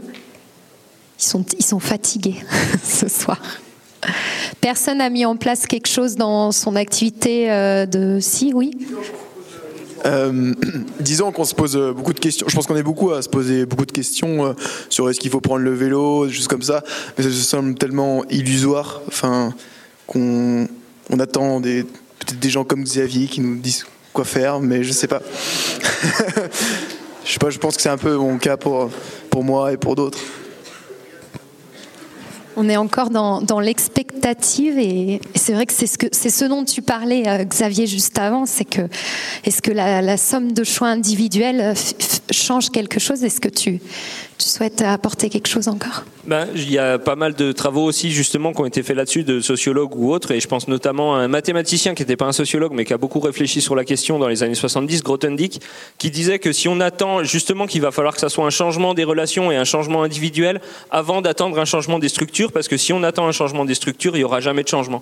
Donc je pense que c'est assez intéressant de réfléchir dans cette dimension-là et de vouloir agir personnellement plutôt qu'attendre que les structures le fassent à notre place, parce que ça ne se fera pas forcément ou trop tard. Les grandes structures parce qu'on voit que les, bureaux des guides, euh, notamment euh, Oisan et Crin, ont déjà mis euh, des choses en place. Et vous allez voir que c'est pas des petites décisions prises à la légère puisqu'il s'agit quand même de courses emblématiques des écrins. Et avec Benjamin, on avait une question euh, pour vous, parce que c'est ce qui se passe dans les écrins. Combien euh, parmi vous, finalement, seraient prêts On a mis à jouer à la roulette russe, mais sachant qu'il y a un des neuf risques euh, liés au, changement climatique qu'on a vu, d'aller quand même faire une course pour 700 euros brut, 400 euros net. Combien se dirait, bon, allez, ça, finalement, le risque en vaut la peine? En sachant que la course en question, c'est une mini roulette russe. C'est vraiment ça. Et qu'ici, on a aussi des courses euh, voilà, où on sait qu'il va y avoir des risques. Euh, bon, personne, c'est bien, vous êtes raisonné. Et on va voir avec Benjamin, euh, du coup, que ça a été la même réflexion du côté du bureau des guides des écrins. donc bonsoir à toutes et à tous. Euh, je vais vous parler en fait de, stratégies d'adaptation ou en tout cas de cas concrets d'adaptation dans les écrins en prenant trois exemples concrets qui sont la voie normale du dôme des écrins, la voie normale de la Meige et un exemple du freeride à la Grave. Donc pour commencer, sur le dôme des écrins, je pense que tout le monde à peu près connaît la face nord, une autre perspective de la face nord avec sa voie normale à peu près classique, une variante euh, en général qu'on utilise un peu plus tard dans la saison et à peu près toutes les zones d'impact de chute de sérac. Euh, j'ai arrêté de colorier à un moment en fait, enfin c'était un peu trop. Euh, et nouveauté, alors déjà d'une, il y a certes d'entre vous qui ont déjà dû utiliser le couloir nord Bar Noir, qui était une stratégie en fait d'adaptation en se disant je monte par ici pour éviter les chutes de sérac, je rejoins le sommet et en fait je m'expose uniquement à la descente. Alors cette année, il y a une toute petite nouveauté d'après le gardien du refuge, c'est qu'il a vu passer des blocs donc de la rive droite du glacier qui par ricochet en fait ont impacté le bas du couloir nord Bar Noir. Donc euh, ça c'est plus enfin c'est pas vraiment une bonne solution. Et encore nouveauté pour 2022. En fait, euh, bah, sûrement à cause du manque de neige cruel de cet hiver, plus euh, ce qu'a expliqué Jacques, où en fait les glaciers se raidissent. On a 80 mètres de glace qui sont apparus ici. Et de plus près, ça ressemble à ça, avec une pente entre 30 et 40 degrés. Donc on est là maintenant très loin en fait de la voie normale côté F+ dans la plupart des topos. Donc là, ça va être, euh, on va encore faire de l'adaptation dernière minute pour cet été. Euh, on a commencé à discuter avec euh, quelques agences, quelques bureaux des guides pour savoir qu'est-ce qui allait se passer. Mais euh, par rapport à ce genre de, choses qu'on peut avoir, les autorités compétentes en fait peuvent émettre des communiqués de presse de temps en temps. C'est souvent suite à un accident. Ça c'est juste un petit aparté. Donc c'est quelque chose qui avait été publié par la préfète des Hautes-Alpes, déconseillant fortement en fait la voie normale du dôme des écrins. Donc ça, ça peut être vu comme une interdiction, en fait de notre activité. Euh, j'ai contacté le PGHM, j'ai demandé un, rendez-vous avec avec le patron du, du, PGHM de Briançon pour pouvoir en discuter avec lui. Euh, on s'est entretenu aussi avec le procureur de la République de Gap, et en fait, c'est pas tout à fait une interdiction complète. Il va falloir toujours, pour en cas d'accident, suite à l'émission de ce genre de communiqué, il faut toujours qu'il y ait une relation de cause à effet. C'est-à-dire que si vous allez sur la voie normale, que vous avez un accident mais qui n'a rien à voir avec une chute de sérac, ce ne sera pas quelque chose qui sera retenu vraiment contre vous. Mais dans le cas où vous y allez suite à l'émission d'un communiqué comme ça et que vous prenez un sérac sur la tête, ce sera un cas qui sera un peu plus compliqué à défendre, c'est à peu près sûr. Là, pour le moment, on essaye, en tout cas dans les Hautes-Alpes, nous, de positionner les guides pour être euh, conseillers spécial de la préfecture sur les questions de haute montagne. C'est déjà le cas en Savoie et en Haute-Savoie et on essaye d'instaurer ce poste dans les Hautes-Alpes. Donc ça c'est une première stratégie.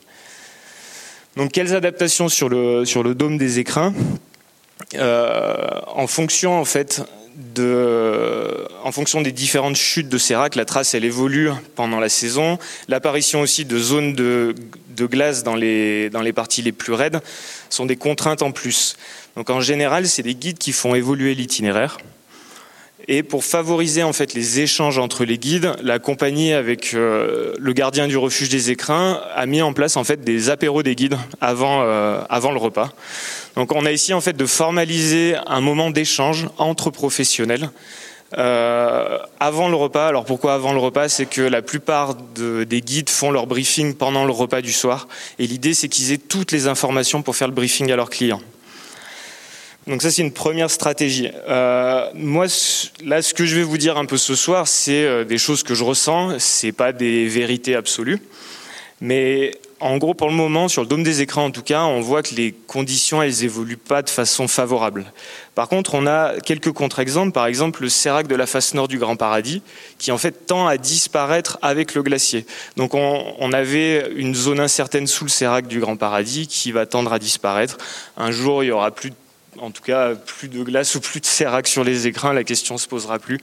Et ce que je veux dire par là, c'est que il faut questionner en fait vos pratiques et pas rester bloqué sur le fait je n'y vais plus, mais plutôt je me questionne chaque année pour savoir si je continue à y aller. Il y a la même question à se poser sur sur les trois monts.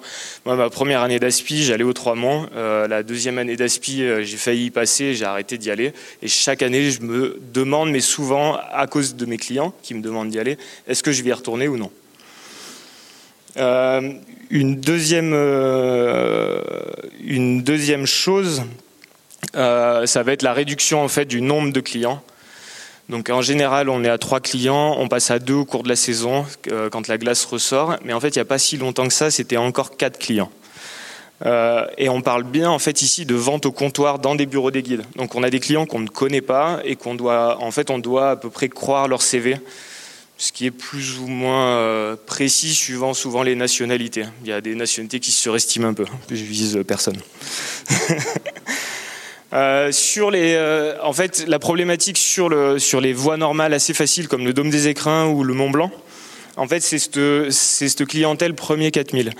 Donc, euh, ils vont choisir des sommets qui sont plutôt faciles parce qu'ils ont peu d'expérience et ils vont souvent combiner même première expérience d'alpinisme et, et premier 4000. Pourquoi ils choisissent ces courses-là? En général, c'est après des recherches sur Internet, après s'être rapproché des bureaux des guides. Enfin, en gros, ils prennent de l'information. Et donc, c'est là où on a tous en fait notre, notre responsabilité à jouer par rapport à ça. Et je vais vous lire un tout petit extrait que j'ai trouvé sur une agence qui est assez présente dans les écrins Ouvrez les guillemets, le dôme des écrins est un sommet sublime qui permet de franchir la barre mythique des 4000. Il ne nécessite pas nécessairement d'expérience préalable en alpinisme, mais exige une très bonne condition physique. Fermez les guillemets. Donc là, les risques objectifs de la voie normale du Mont Blanc, ils sont même pas évoqués. Mais en fait, au-delà de ça, je pense qu'il faut se questionner réellement si l'expérience de ces clients premiers 4000 est suffisante pour intégrer ces risques-là. En fait, en me posant cette question, j'ai fait euh, quelque chose de très empirique que j'ai fait qu'une seule fois. Euh, J'avais des clients d'une agence, je fais une petite école d'escalade sous le, sous le refuge des écrins, je monte au refuge, j'attaque mon briefing et je leur explique un peu comment allait se placer la journée du lendemain en leur disant qu'il y aurait des moments où on pourrait s'arrêter, faire des photos, se restaurer, et d'autres moments où il faudra avancer parce qu'on serait sous les séracs. Donc ça, ça a déclenché des questions, ils ont cherché à savoir quels étaient les risques, et là j'ai été assez provocateur en leur disant bah, le risque c'est de mourir. En fait, une chute de sérac, souvent les conséquences sont quand même majeures derrière. Et donc là, j'ai proposé le plan B qui était d'aller à la Roche-Forio, donc juste en face, sommet de même difficulté, avec des risques objectifs vraiment moindres. Par contre, c'est pas un 4000. Bah, les clients ont refusé. Donc je suis quand même allé au Dôme des Écrins. C'est la dernière fois que j'ai fait la, voie normale. C'est pour ça que j'ai pas pu réitérer l'expérience. C'est un choix qui est très personnel. Il y a dans la compagnie, il y a des guides qui continuent d'y aller. Il y en a qui ont toujours refusé d'y aller. Il y en a qui sont allés pendant 10 ans et qui ont arrêté. Euh, donc, par rapport, à, ça, donc les discussions avec les clients, l'éducation au risque, ça c'est pas possible de le faire avec des clients one shot qui veulent faire un 4000 et après souvent pour une certaine partie qui arrêteront l'alpinisme derrière. Donc en fait, la dernière stratégie, ce sera le renoncement. Et là, j'ai classé en deux catégories. Donc, il y a le renoncement en amont que je viens de citer. Ça veut dire que je refuse d'aller au dôme des écrins, point barre. Je réévalue la situation de temps en temps en étant un peu local de l'étape. Pour le moment, ça ne me fait pas encore rêver personnellement. La deuxième partie du renoncement, c'est un renoncement sur le terrain, mais là qui est beaucoup plus compliqué à mettre en œuvre et que je trouve pas forcément toujours très honnête. C'est ce que j'ai essayé de faire, c'est de proposer à des gens qui avaient signé et payé pour aller au Dôme des Écrins, de leur proposer en fait la Roche-Forio. Mais alors là, du coup, euh, vous allez vous mettre en porte-à-faux avec l'agence qui a organisé la chose parce que elle a vendu d'une certaine façon. Vous n'allez pas avoir le même discours que euh, le secrétariat ou le guide qui a, qui a vendu cette course. Donc ça, c'est quelque chose qui est vraiment, qui est vraiment pas très agréable à gérer. Donc en gros, il n'y a pas de bonne solution, il n'y a pas de solution infaillible.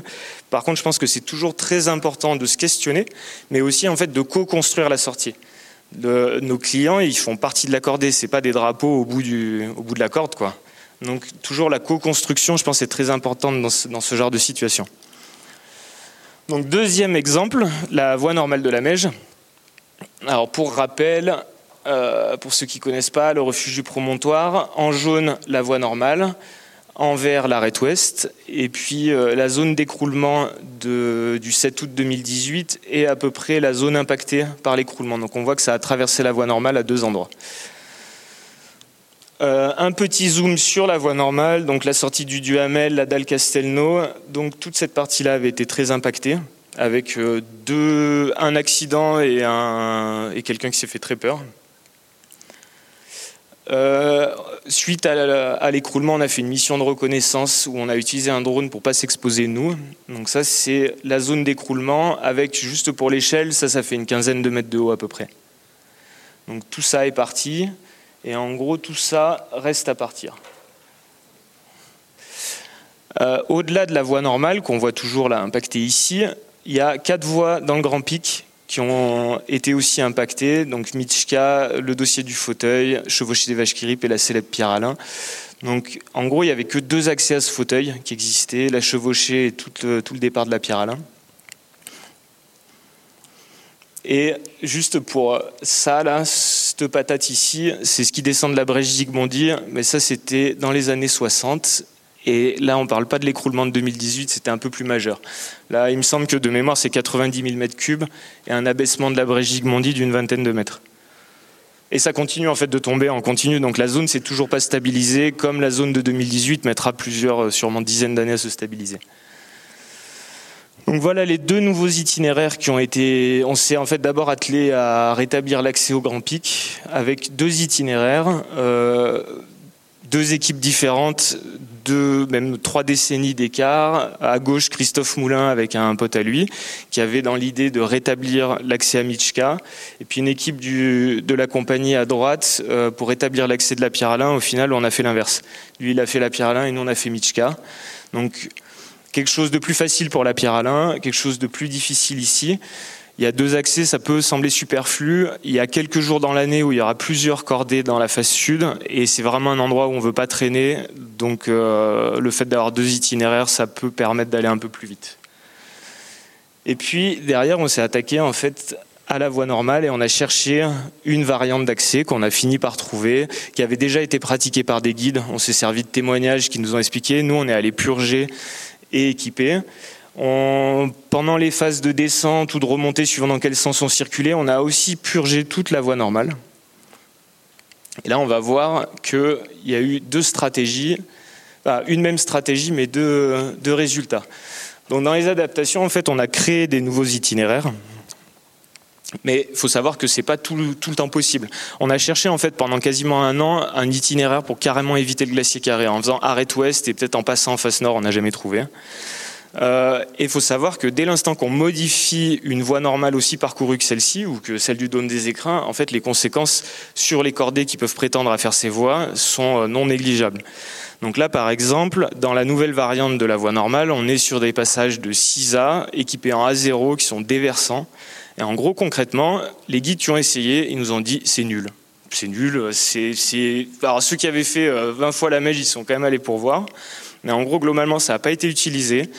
Ça a servi à pas grand-chose, on a dépensé du temps et de l'argent, et là on va même y retourner pour assumer notre erreur jusqu'au bout. On va sûrement aller la démonter et laisser en fait que les relais de descente, quand même pour laisser euh, un, échappatoire supplémentaire en cas d'événement majeur. Euh, voilà.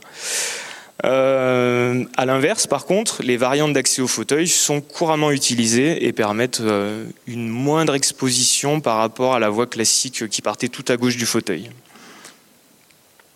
Après, on a essayé, enfin, c'était un peu tout en même temps, mais il n'y a pas vraiment de classement. Mais on a essayé de comprendre en fait le phénomène et de le monitorer. Donc, on a présenté la situation à deux géomorphologues, Ludo Ravanel et Raphaël Charvet, et les deux, en fait, ils ont à peu près rendu la même analyse. Ils nous ont dit que tant qu'il y aurait de la neige sur la zone, sur la zone d'écroulement, le risque serait minime. Mais par contre, lorsque la couverture nivale disparaît pendant la saison, le risque augmente sensiblement. En fait, il faut imaginer que tant qu'il y a de la neige dessus, c'est protégé du soleil. Quand il y a des petits bouts de cailloux qui tombent, ils se plantent dans la neige. Et puis quand on arrive en fin de saison à la photo que Jacques avait dans sa présentation, les cailloux roulent sur le glacier carré et ça mitraille en dessous. Donc globalement, ça c'était la compréhension. Et après nous, il nous fallait un moyen en fait de savoir s'il y avait de la neige sur ce glacier carré.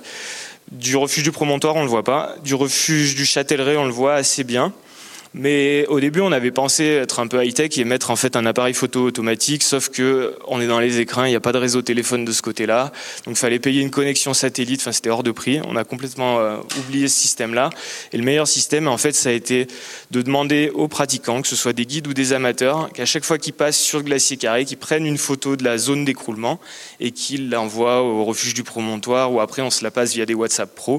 Et ça nous permet en fait de faire un monitoring de cette zone pour euh, c'est gratuit, quoi, pour vraiment pas cher. Euh, et en sachant qu'il y a, pendant la saison, il y a quasiment une, euh, ascension par jour. Donc la compréhension de, de ces phénomènes, ça a changé la saisonnalité. Donc ça, on en a déjà parlé.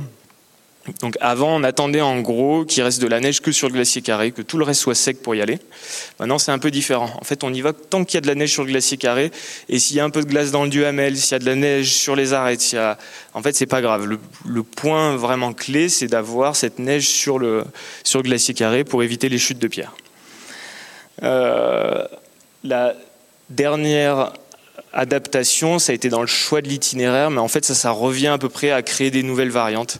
Donc on prenne l'arrêt ouest. Euh, il y a certains guides qui ont essayé aussi en partant de l'aigle de faire l'aller-retour au Grand Pic. Euh, c'est des voies qui sont toutes plus difficiles, plus longues, qui sont pas forcément moins exposées non plus. Donc ça reste des stratégies qui sont à mettre en place avec un certain type de clients et où c'est pas possible pour les clients qui sont juste destinés à cette voie normale. Et puis le grand classique, le renoncement. Mais euh, voilà, moi j'ai quand même envie de continuer à faire de la montagne et j'ai pas envie de rester enfermé chez moi et me dire oh, c'est trop dangereux, je veux plus sortir quoi. Un dernier exemple pour illustrer ce qu'on peut voir euh, dans les écrins, mais là je parle des écrins parce qu'en plus j'en sors pas trop. C'est exceptionnel que je sois ici, mais euh, c'est des stratégies qui sont adaptables de partout et on voit en fait en discutant avec d'autres guides qu'on a à peu près tous les mêmes idées. Ouais, on tourne un peu en rond et on gère l'urgence quoi, en gros en ce moment. Et c'est ce que c'est ce que confirment Xav et, euh, et Jacques. Donc quel changement on a vu? Et tous ceux qui sont à Cham, je pense que euh, vous l'avez vu aussi. Donc moins de précipitations ou en tout cas moins de précipitations sous forme neigeuse, plus de vent, ce qui en général impacte la skiabilité une limite pluie-neige de plus en plus haute, des infrastructures impactées. Alors si on prend le cas de la Grave, il y a deux téléphériques qui montent à 3002, puis un téléski qui monte de 3002 à 3006. Ce téléski, il est suspendu entre deux aiguilles de rocher. Euh, il y a une des deux aiguilles qui est en train de s'écrouler, hein, qui bouge tout doucement. Donc en fait, le téléski d'une est condamné en fait par le réchauffement climatique, et en plus son exploitation contribue au réchauffement climatique. C'est l'exploitation de ce téléski, c'est environ 90 000 litres de gasoil par an. Donc il y a une volonté en fait du côté alors, je vais, euh, une concentration de la fréquentation de plus en plus forte, ça c'est le dernier changement qu'on a vu, c'est la réactivité des gens. Donc d'un côté, euh, on a parlé d'opportunisme et de suivre les conditions pour les gens qui voulaient pas trop s'adapter. Là, on a la même chose via les réseaux sociaux, via une meilleure diffusion de l'information. Il neige, il fait beau, c'est blindé et c'est quasiment plus skiable dans le sens où la remontée mécanique est, au rupteur. On peut faire les grosses grosses journées où on dépasse les 1000-1200 personnes, sur la remontée, c'est deux descentes dans la journée. Et euh, donc 4 à 6 heures de queue pour, pour faire ces deux descentes.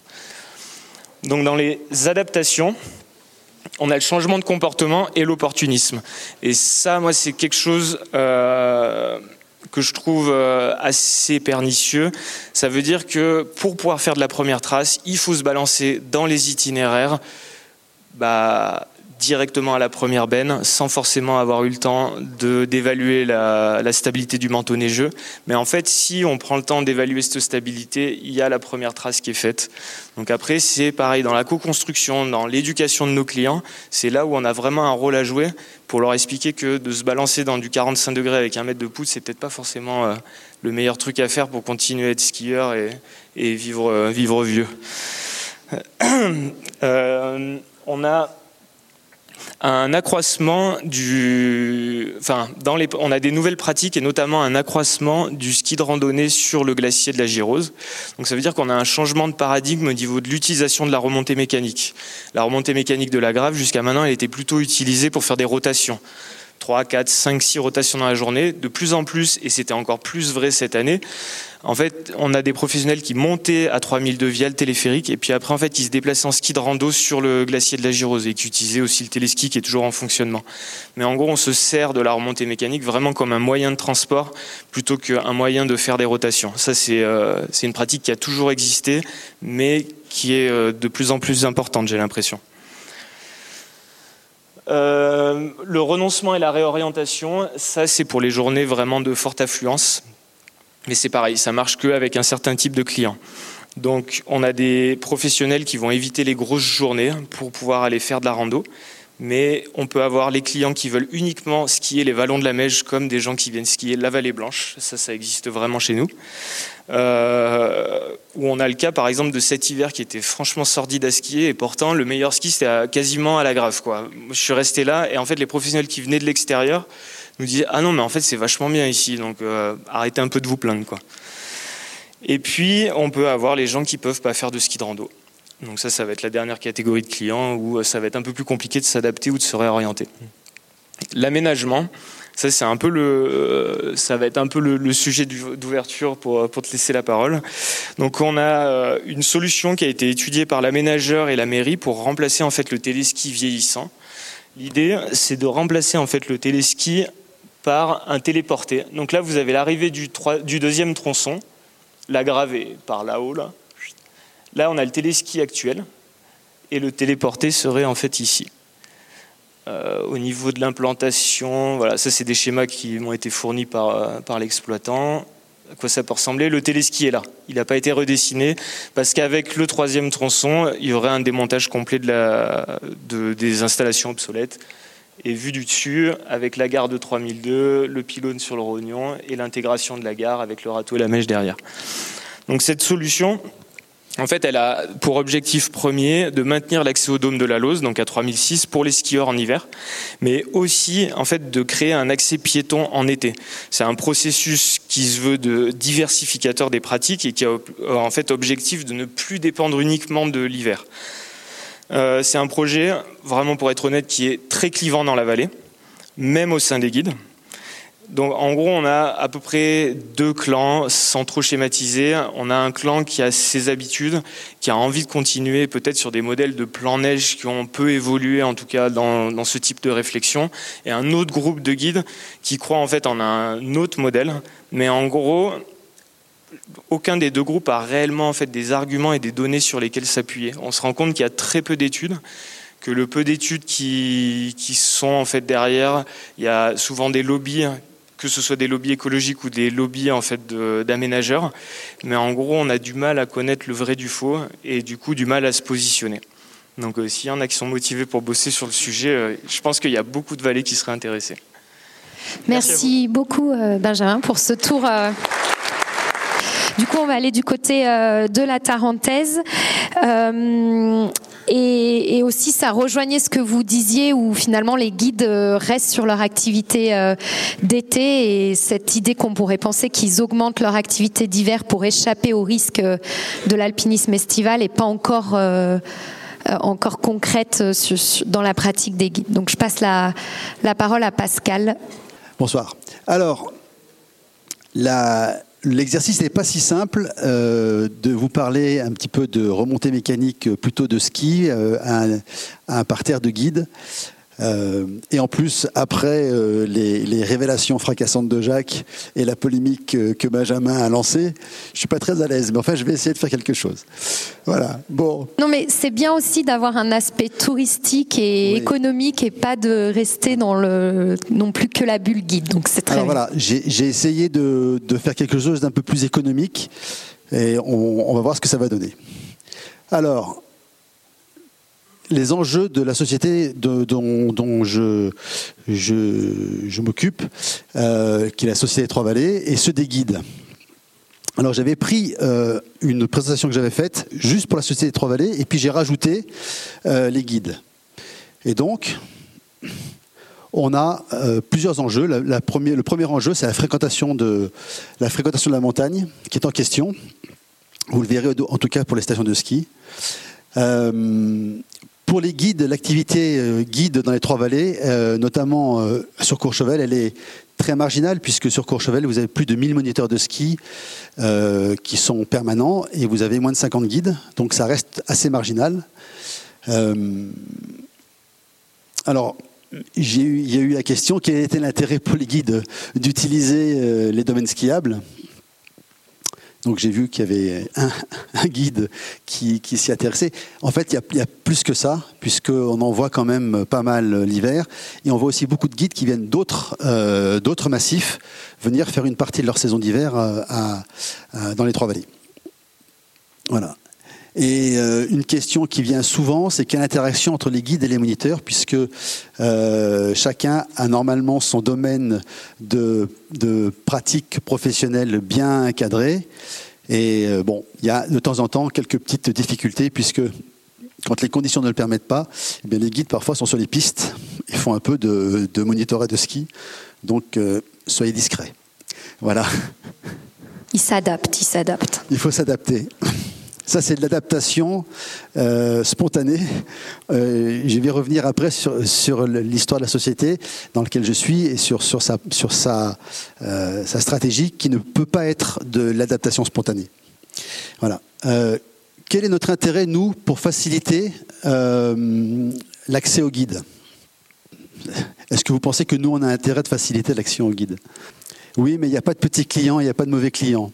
Et je vais aller au-delà aujourd'hui, euh, et je ne vais pas développer. Ce qui est en, ce qui est gras, c'est ce que je vais un peu développer. Ce qui n'est pas en gras, c'est ce que je ne veux pas trop développer.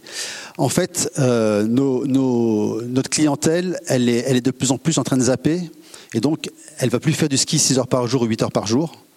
Euh, mais elle va faire différentes activités, en tout cas plus du ski alpin. Et donc, ils sont à la recherche de d'autres activités. Et pour nous, exploitants de domaine skiable, avoir des guides, c'est super important parce que c'est un moyen de, de, donner d'autres activités pour nos clients et ne pas faire en sorte qu'ils soient focalisés sur une activité qu'ils ne font plus à la journée. Les remontées mécaniques ont presque triplé en vitesse. Elles ont quadruplé en, débit. Et donc, euh, aujourd'hui, vous passez euh, deux à trois fois moins de temps sur les remontées. Donc, les clients, au bout de trois heures de ski, comme les remontées sont plus rapides, ils n'ont plus le temps de se, reposer. Donc, euh, voilà. Donc, les activités changent aussi, et c'est parfois de d'autres faits. Alors, question, quel avenir avec le réchauffement climatique? Comment les domaines skiables s'adaptent? J'y reviendrai.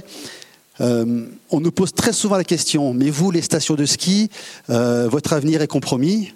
Ce que je peux vous dire ici, c'est que notre avenir, il est bien moins, aléatoire que, par exemple, les constructeurs de voitures. Constructeurs de voitures thermiques, aujourd'hui, à l'horizon 2035, il paraîtrait qu'il n'y ait plus de moteurs thermiques. Ils sont complètement euh, à la croisée des chemins. Nous, on sait, au moins les stations d'altitude, que nous avons encore 20, 30, 40, 50 ans devant, devant nous. Je reviendrai un petit peu sur notre impact sur l'environnement. Euh, pourquoi? Parce qu'aujourd'hui, vous le verrez dans les chiffres, on est principalement des sociétés qui travaillons l'hiver. Hein, mais on sait qu'il euh, faut qu'on élargisse notre, saison, nos saisons, et donc on ouvre l'été. Et beaucoup de stations l'été ressemblent à pas grand-chose parce qu'on a bien démoli et détruit les montagnes en faisant des aménagements. Alors je le dis d'autant plus volontiers que j'étais pas là quand ça s'est fait. Ça c'est un peu facile, mais euh, c'est surtout par ignorance qu'on l'a fait et pas par volonté de détruire. Voilà. Et puis il y avait un dernier enjeu, c'est euh, la crise sanitaire qui, qui, nous, qui continue à nous ennuyer, mais je ne reviendrai pas sur ce sujet. Alors très rapidement, la société des Trois Vallées ne gère pas toutes les Trois Vallées. À chaque fois que je présente cette société, je le dis, on ne gère que peu près 40% des Trois Vallées, puisqu'on est sur Courchevel, Latania, Miribel, Motaret. Il y a un autre exploitant à Miribel et il y a deux exploitants sur Val Thorens et Donc nous, on fait à peu près 40% des Trois Vallées. Euh, on est un délégataire de service public. Il faut savoir que les remontées mécaniques, euh, c'est un service public, on n'est qu'un délégataire. Donc nous ne sommes pas les décideurs in fine. C'est-à-dire que nous ne décidons pas des tarifs, nous ne décidons pas des investissements, nous ne décidons pas des, dates et heures d'ouverture. Ce sont les communes qui décident. C'est important que vous le sachiez. On a souvent des, retours disant Ah, mais vous pourriez, faire ci, vous pourriez faire ça. Ben, on n'est malheureusement pas décideur. Très rapidement, fréquentation de la montagne. Je vais un petit peu vite, parce que je ne voudrais pas qu'on se couche trop tard. Alors, euh, dernière année complète. Bon, cette année, les chiffres ne sont pas encore tout à fait sortis. 2019, sur la Société Trois-Vallées, 1 500 000 journées skieurs, 22 millions de passages. Donc pour 40% des Trois-Vallées, vous faites le, ratio, on peut à peu près pas mal la moitié. Et puis un point important, la part du chiffre d'affaires de l'été, vous le voyez, qui est conséquente, 0,25%. Autant dire, c'est nul. voilà. Euh, à part, euh, à part Chamonix et La Grave, qui sont à peu près équilibrés entre l'hiver et l'été, toutes les autres stations ont un très très gros déséquilibre. Nous, c'est quasiment l'extrême. Hein. Bon, les petites stations, c'est vrai que je m'occupe de petites stations aussi, elles ne sont pas ouvertes l'été, donc on n'en parle même pas. Mais ici, on parle d'alpinisme, avec donc des stations qui permettent l'alpinisme. Euh, rapidement, qu'est-ce qui s'est passé Chez nous, on a perdu 25% de clients en 10 ans. Euh, donc les enjeux qu'on a, c'est les journées skieurs, les conditions climatiques qui sont incertaines, j'en ai parlé, et puis un environnement à préserver. Perdre des journées skieurs dans les grandes stations, euh, pour celles qui n'ont pas eu de politique d'urbanisation de, euh, réfléchie, eh bien, c'est simplement le fait de ne plus avoir de lits touristiques qui font perdre des journées skieurs. Vous avez ici une, une comparaison entre Miribel Motaret, qui n'a pas construit de lit pendant 15 ans, et Val Thorens, qui a continué à construire des lits. Alors, c'est euh, une question euh, qui est un peu difficile. Alors, on continue à bétonner la montagne parce qu'on a besoin a besoin d'augmenter les lits, euh, les lits touristiques. Une, autre alternative, c'est ce qui se fait un peu à Chamonix, c'est de faire en sorte que les lits restent touristiques. Quand vous avez un hôtel qui se transforme en appartement, ben, vous passez d'une fréquentation de 90, 100, 120 jours à une fréquentation de, de gens qui viennent juste pendant les vacances, donc trois semaines. Je passe rapidement sur ces sujets. Par exemple, à, à Méribel-Motaret, vous avez la, la, courbe des lits touristiques et la courbe des journées skieurs ben, qui, sont vraiment euh, très proches les unes des autres. Euh, pourquoi sur ces, stations? Parce que nous sommes des stations de séjour. Donc vos clients dans ces stations sont des gens qui viennent en séjour et s'il n'y a pas de lit, il n'y a pas de clients. Allez, je vais passer rapidement là-dessus. Je voulais vous donner ce, petit, euh, ce petit éclairage pour que vous ayez quelques repères économiques. Alors, quel avenir avec le réchauffement climatique? Comment les domaines skiables s'adaptent? Alors, ce qu'a dit Jacques tout à l'heure, il a parlé d'adaptation spontanée. Nous, on ne peut plus faire de l'adaptation spontanée. Nos, modèles économiques sont des modèles très capitalistiques. On investit beaucoup d'argent, on a besoin de, beaucoup d'années pour construire, et donc ça fait quelques années maintenant qu'on s'est mis en, marche pour euh, répondre euh, aux enjeux du, réchauffement climatique, notamment en favorisant la, complétude de, nos réseaux de neige de culture par rapport aux remontées mécaniques. Donc, euh, pourquoi on a, fait, on a, fait, ça? Eh bien, parce que, euh, comme vous l'avez vu, j'ai noté les chiffres de Jacques aussi. 6,5 jours de moins de gel euh, par décennie. Depuis les, années 60, ça fait en gros 5 semaines de moins. Et si vous le remarquez, on a à peu près 2 semaines d'hiver en moins en début de saison et 3 semaines à la fin de la saison. Donc euh, nos perceptions correspondent aux chiffres scientifiques. Donc quand on n'a pas de neige de culture, les clients ne viennent pas. Est-ce qu'il y aura de la neige Est-ce qu'il n'y aura pas de neige? On ne sait pas. Nous, aujourd'hui, dans les Trois Vallées, on sait qu'il y a tout le temps de la neige. Et on a vu depuis qu'on a infléchi euh, nos investissements vers plus de neige, euh, une clientèle qui revient en début de saison alors qu'elle elle avait fait comme partout, elle arrivait plutôt vers le 20 décembre. On arrive à la, à la faire revenir plutôt autour du 10 décembre. Et puis, nos activités, c'est que des charges fixes. Donc il y a beaucoup de clients qui n'ont pas de clients, ça coûte pareil. Donc, si on arrive à élargir un peu nos saisons, ben, on amortit mieux nos, installations. Et comme je vous l'ai dit, c'est une activité très capitalistique.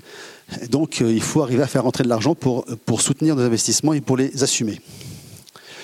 Donc, ce qu'on a fait, ben, on a fait, euh, je parle de la société Trois-Vallées, mais globalement, beaucoup d'exploitants ont fait la même chose. Euh, des plans de déploiement neige de culture qui soient ambitieux, compatibles avec nos capacités. On est en retard par rapport aux Italiens et aux Autrichiens. Euh, mais qu'on doit, qu'on doit aussi assumer médiatiquement parce que c'est pas tellement bien perçu. Et puis, euh, qui, doit, bon, euh, qui doit rester réaliste par rapport au réchauffement climatique. je m'occupe aussi de, aussi de, petites stations dans lesquelles faire de l'agriculture ne sert plus à rien. Juste quelques, quelques, quelques lignes d'enneigeurs pour pouvoir faire des retours stations. Mais c'est illusoire de vouloir mettre de la neige de culture à toutes les altitudes et sur toutes les pistes. Donc il faut, il faut savoir le faire de façon sélective. Donc altitude minimale, orientation, versant nord bien sûr. Euh, par exemple, à Latania, 1450 mètres, on a plus de neige qu'à Courchevel-Morion à 1650, parce qu'on est dans un canyon un peu, froid où l'air descend. Donc là, on peut faire la neige de culture, mais faire de la neige de culture euh, partout à 1400 mètres, ça ne veut pas, forcément dire grand-chose. Donc, qu'est-ce qu'on a fait à Courchevel? Eh bien, on a augmenté de 30%. Euh, la neige de culture. Donc euh, ça c'est un point important. On a aussi augmenté la capacité instantanée de production. Ça veut dire quoi? Ça veut dire que euh, avant on mettait 15 jours pour enneiger, enneiger tout le domaine. Maintenant on le fait en moins de 10 jours, on le fait en 8 jours parce que les fenêtres de froid sont de plus en plus courtes. Donc il faut pouvoir produire plus de neige. Méribel, on a aussi un gros gros programme qui est à peu près terminé. Donc on a quasiment doublé la, surface euh, d'enneigement de, culture. Tout ça pour dire que l'adaptation spontanée, c'était plus possible. C'était plus possible parce que ça, c'est un plan d'investissement qu'on fait depuis maintenant 7 ans, euh, qu'on fait petit à petit, pour permettre aux saisons de, de, de durée avoir toujours la même durée. Alors ça, on a accompagné euh, ce déploiement d'infrastructures en montagne, qui, à titre personnel, moi je suis assez écolo, donc ça me, ça me gratte un petit peu quand même quelque part. Et donc on a accompagné ça d'un vrai... Euh, d'une vraie prise en compte environnementale, c'est pas du tout du greenwashing, on n'en parle pas beaucoup d'ailleurs et euh, qui a un double intérêt. Le premier intérêt, c'est que ça nous rassure sur ce que l'on fait. On fait à la fois des choses un peu destructrices, mais des choses euh, qui préservent. Et puis surtout, on prépare les futures saisons d'été. Alors qu'est-ce qu'on fait? On, a, on diminue le nombre de remontées mécaniques dès qu'on peut, on diminue. Euh, on diminue aussi tous les projets, on diminue tous les terrassements, etc. On fait attention de, de, moins, de moins détruire la montagne. On fait des travaux d'été sur piste, comme il y a de moins en moins d'alpagistes, eh euh, pour garder les milieux ouverts, eh ben, on s'en occupe. Euh, on a fait des expériences euh, pour utiliser des semences récoltées sur place. Donc euh, une première expérience avec du foin coupé. Donc on, plutôt que de semer en montagne euh, du gazon de plaine qui a rien à faire rien à faire en montagne, eh bien on a fauché de l'herbe locale qu'on a remis sur nos travaux de piste. C'était une première expérience qui a bien marché.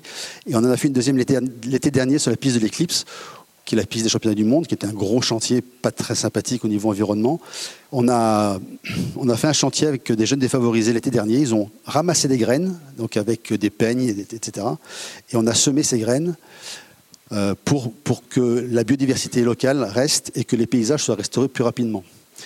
Ça a un intérêt l'hiver parce que vous, le savez bien, quand euh, il y a du, tapis végétal, la neige tient mieux. Et ça va avoir un intérêt l'été parce qu'on va retrouver euh, une montagne avec de la végétation qui est, qui est la végétation locale. Bon. Et puis, on, fait, on a un observatoire de l'environnement où on mesure toutes nos du coup, Pascal, les stratégies des stations de ski, elles sont plutôt dans toujours plus d'aménagement ou limiter l'aménagement? Juste pour euh, vraiment relier au thème. Euh. Alors. C'est difficile parce que, comme je l'ai dit, c'est pour ça que je l'ai dit au départ. Parce qu'ici, on a cette problématique aussi, ça fait écho, surtout quand tu parlais de délégation de services publics. Je sais que la compagnie du Mont Blanc, euh, à la préparation de cette conférence, m'a évoqué exactement la même chose que toi en disant, voilà, c'est souvent ce qu'on oublie, c'est que c'est des demandes des communes. Et, et, et, vous, par rapport aux demandes des communes, est-ce que vous voyez une évolution euh, sur cette envie d'aménager la montagne ou pas? Parce qu'après, ça a un impact directement avec l'activité des guides qui finalement comme ce que disait Benjamin, eux, ils ont un intérêt aussi à laisser, on va dire, la montagne un peu euh, avec ses risques naturels pour pouvoir exercer leur métier, amener les gens en ski de randonnée, en freeride, etc. Quelle est la stratégie, par exemple, des Trois-Vallées sur ce point-là? Alors, c'est pour ça que j'ai annoncé dès le départ qu'on n'était qu'un délégataire service public, parce que tout ça, et d'ailleurs, je l'ai mis dans une dans un slide avant, mais je l'ai pas je l'ai pas l'ai pas dit, c'était Là, c'était un plan de déploiement qui doit être concerté, négocié avec les communes. Pourquoi? Parce que euh, nous, on, y travaille tous les jours, donc on a une vision, euh, on échange avec les professionnels, on échange avec vous, on échange avec les moniteurs, on échange avec les alpagistes, on a une vision. Les élus des communes, c'est une petite partie de leurs prérogatives, donc euh, ils sont souvent moins avancés que nous dans la, vision, et donc ils ont du mal, ils ont du mal à changer de modèle. Par exemple, à Courchevel, diminuer le nombre de remontées, ça fait dix ans qu'on s'en occupe et ça commence seulement à, avoir un, écho favorable. Jusque-là, c'est non, non, on a plein de remontées, c'est très bien. Euh. Donc, euh, il y a beaucoup de pédagogie à faire. Euh, on a aussi agi au niveau du de Domaine Skiable de France, notre syndicat professionnel, où on a, on a lancé ces éco-engagements ça, c'est aussi c'est pour pousser les politiques à, avancer, à avancer dans ce sens-là. Ils sont pas tous, euh, ils sont pas tous euh, tout à fait au goût du jour. Je crois que c'était le bout. J'étais au bout. bah, merci beaucoup. On va terminer là-dessus.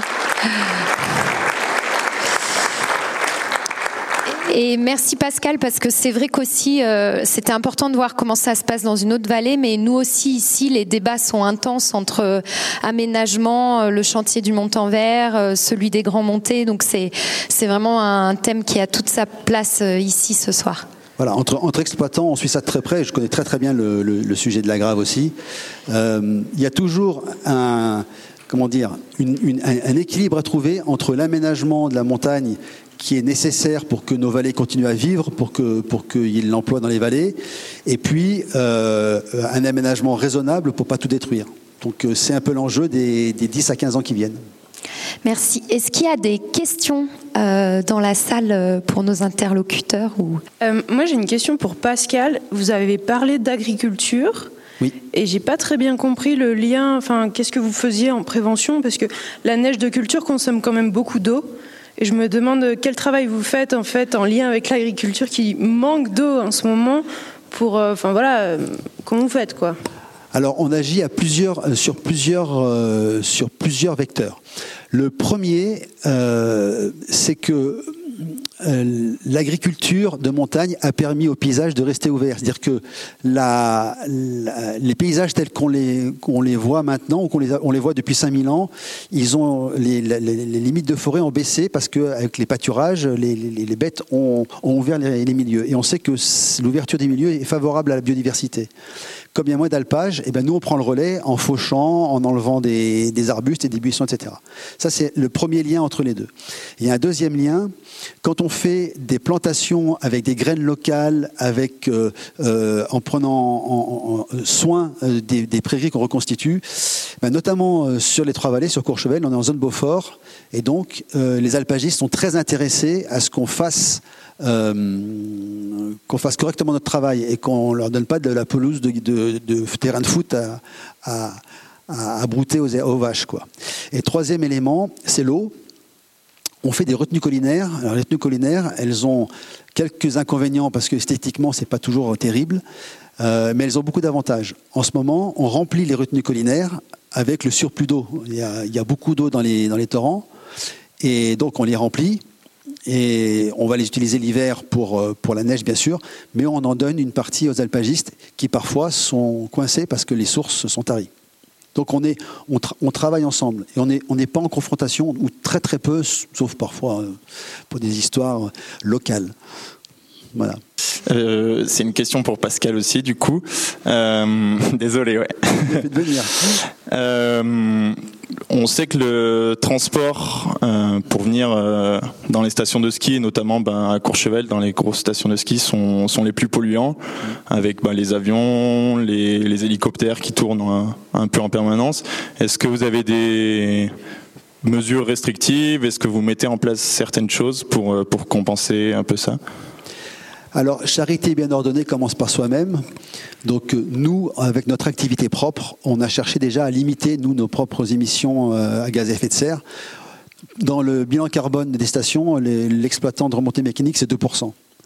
Euh, principalement, il reste que le, damage aujourd'hui, puisqu'on achète de l'électricité verte, je ne l'ai pas dit, mais depuis 2006, donc depuis plus de 15 ans maintenant, qu'on fait très attention à tout ce qui est économie d'énergie, enfin bref, voilà. Euh, le gros point noir reste effectivement le transport. On essaie de mettre en place des ascenseurs valéens. Alors là, pour le coup, c'est sur une toute petite station qu'on est en train d'avancer, où on, a, est en train de mettre en place un, lien direct du train à la station par bus et après de la station au, domaine skiable par remontée mécanique. Donc on est très sensible à ça. Après, vous empêcherez pas les gens de venir en jet privé, vous ne les empêcherez pas. Après, à titre personnel, j'ai un, j'ai un, credo, dire voilà, ça c'est ma, c'est ma, c'est ma façon de voir les choses. Je pense qu'à terme, il faut que dans tous les pays où on peut avoir euh, des stations de ski de bon niveau, il faut développer une ou deux grosses stations par pays, proches des grands centres. Et c'est ce qu'on est en train de faire.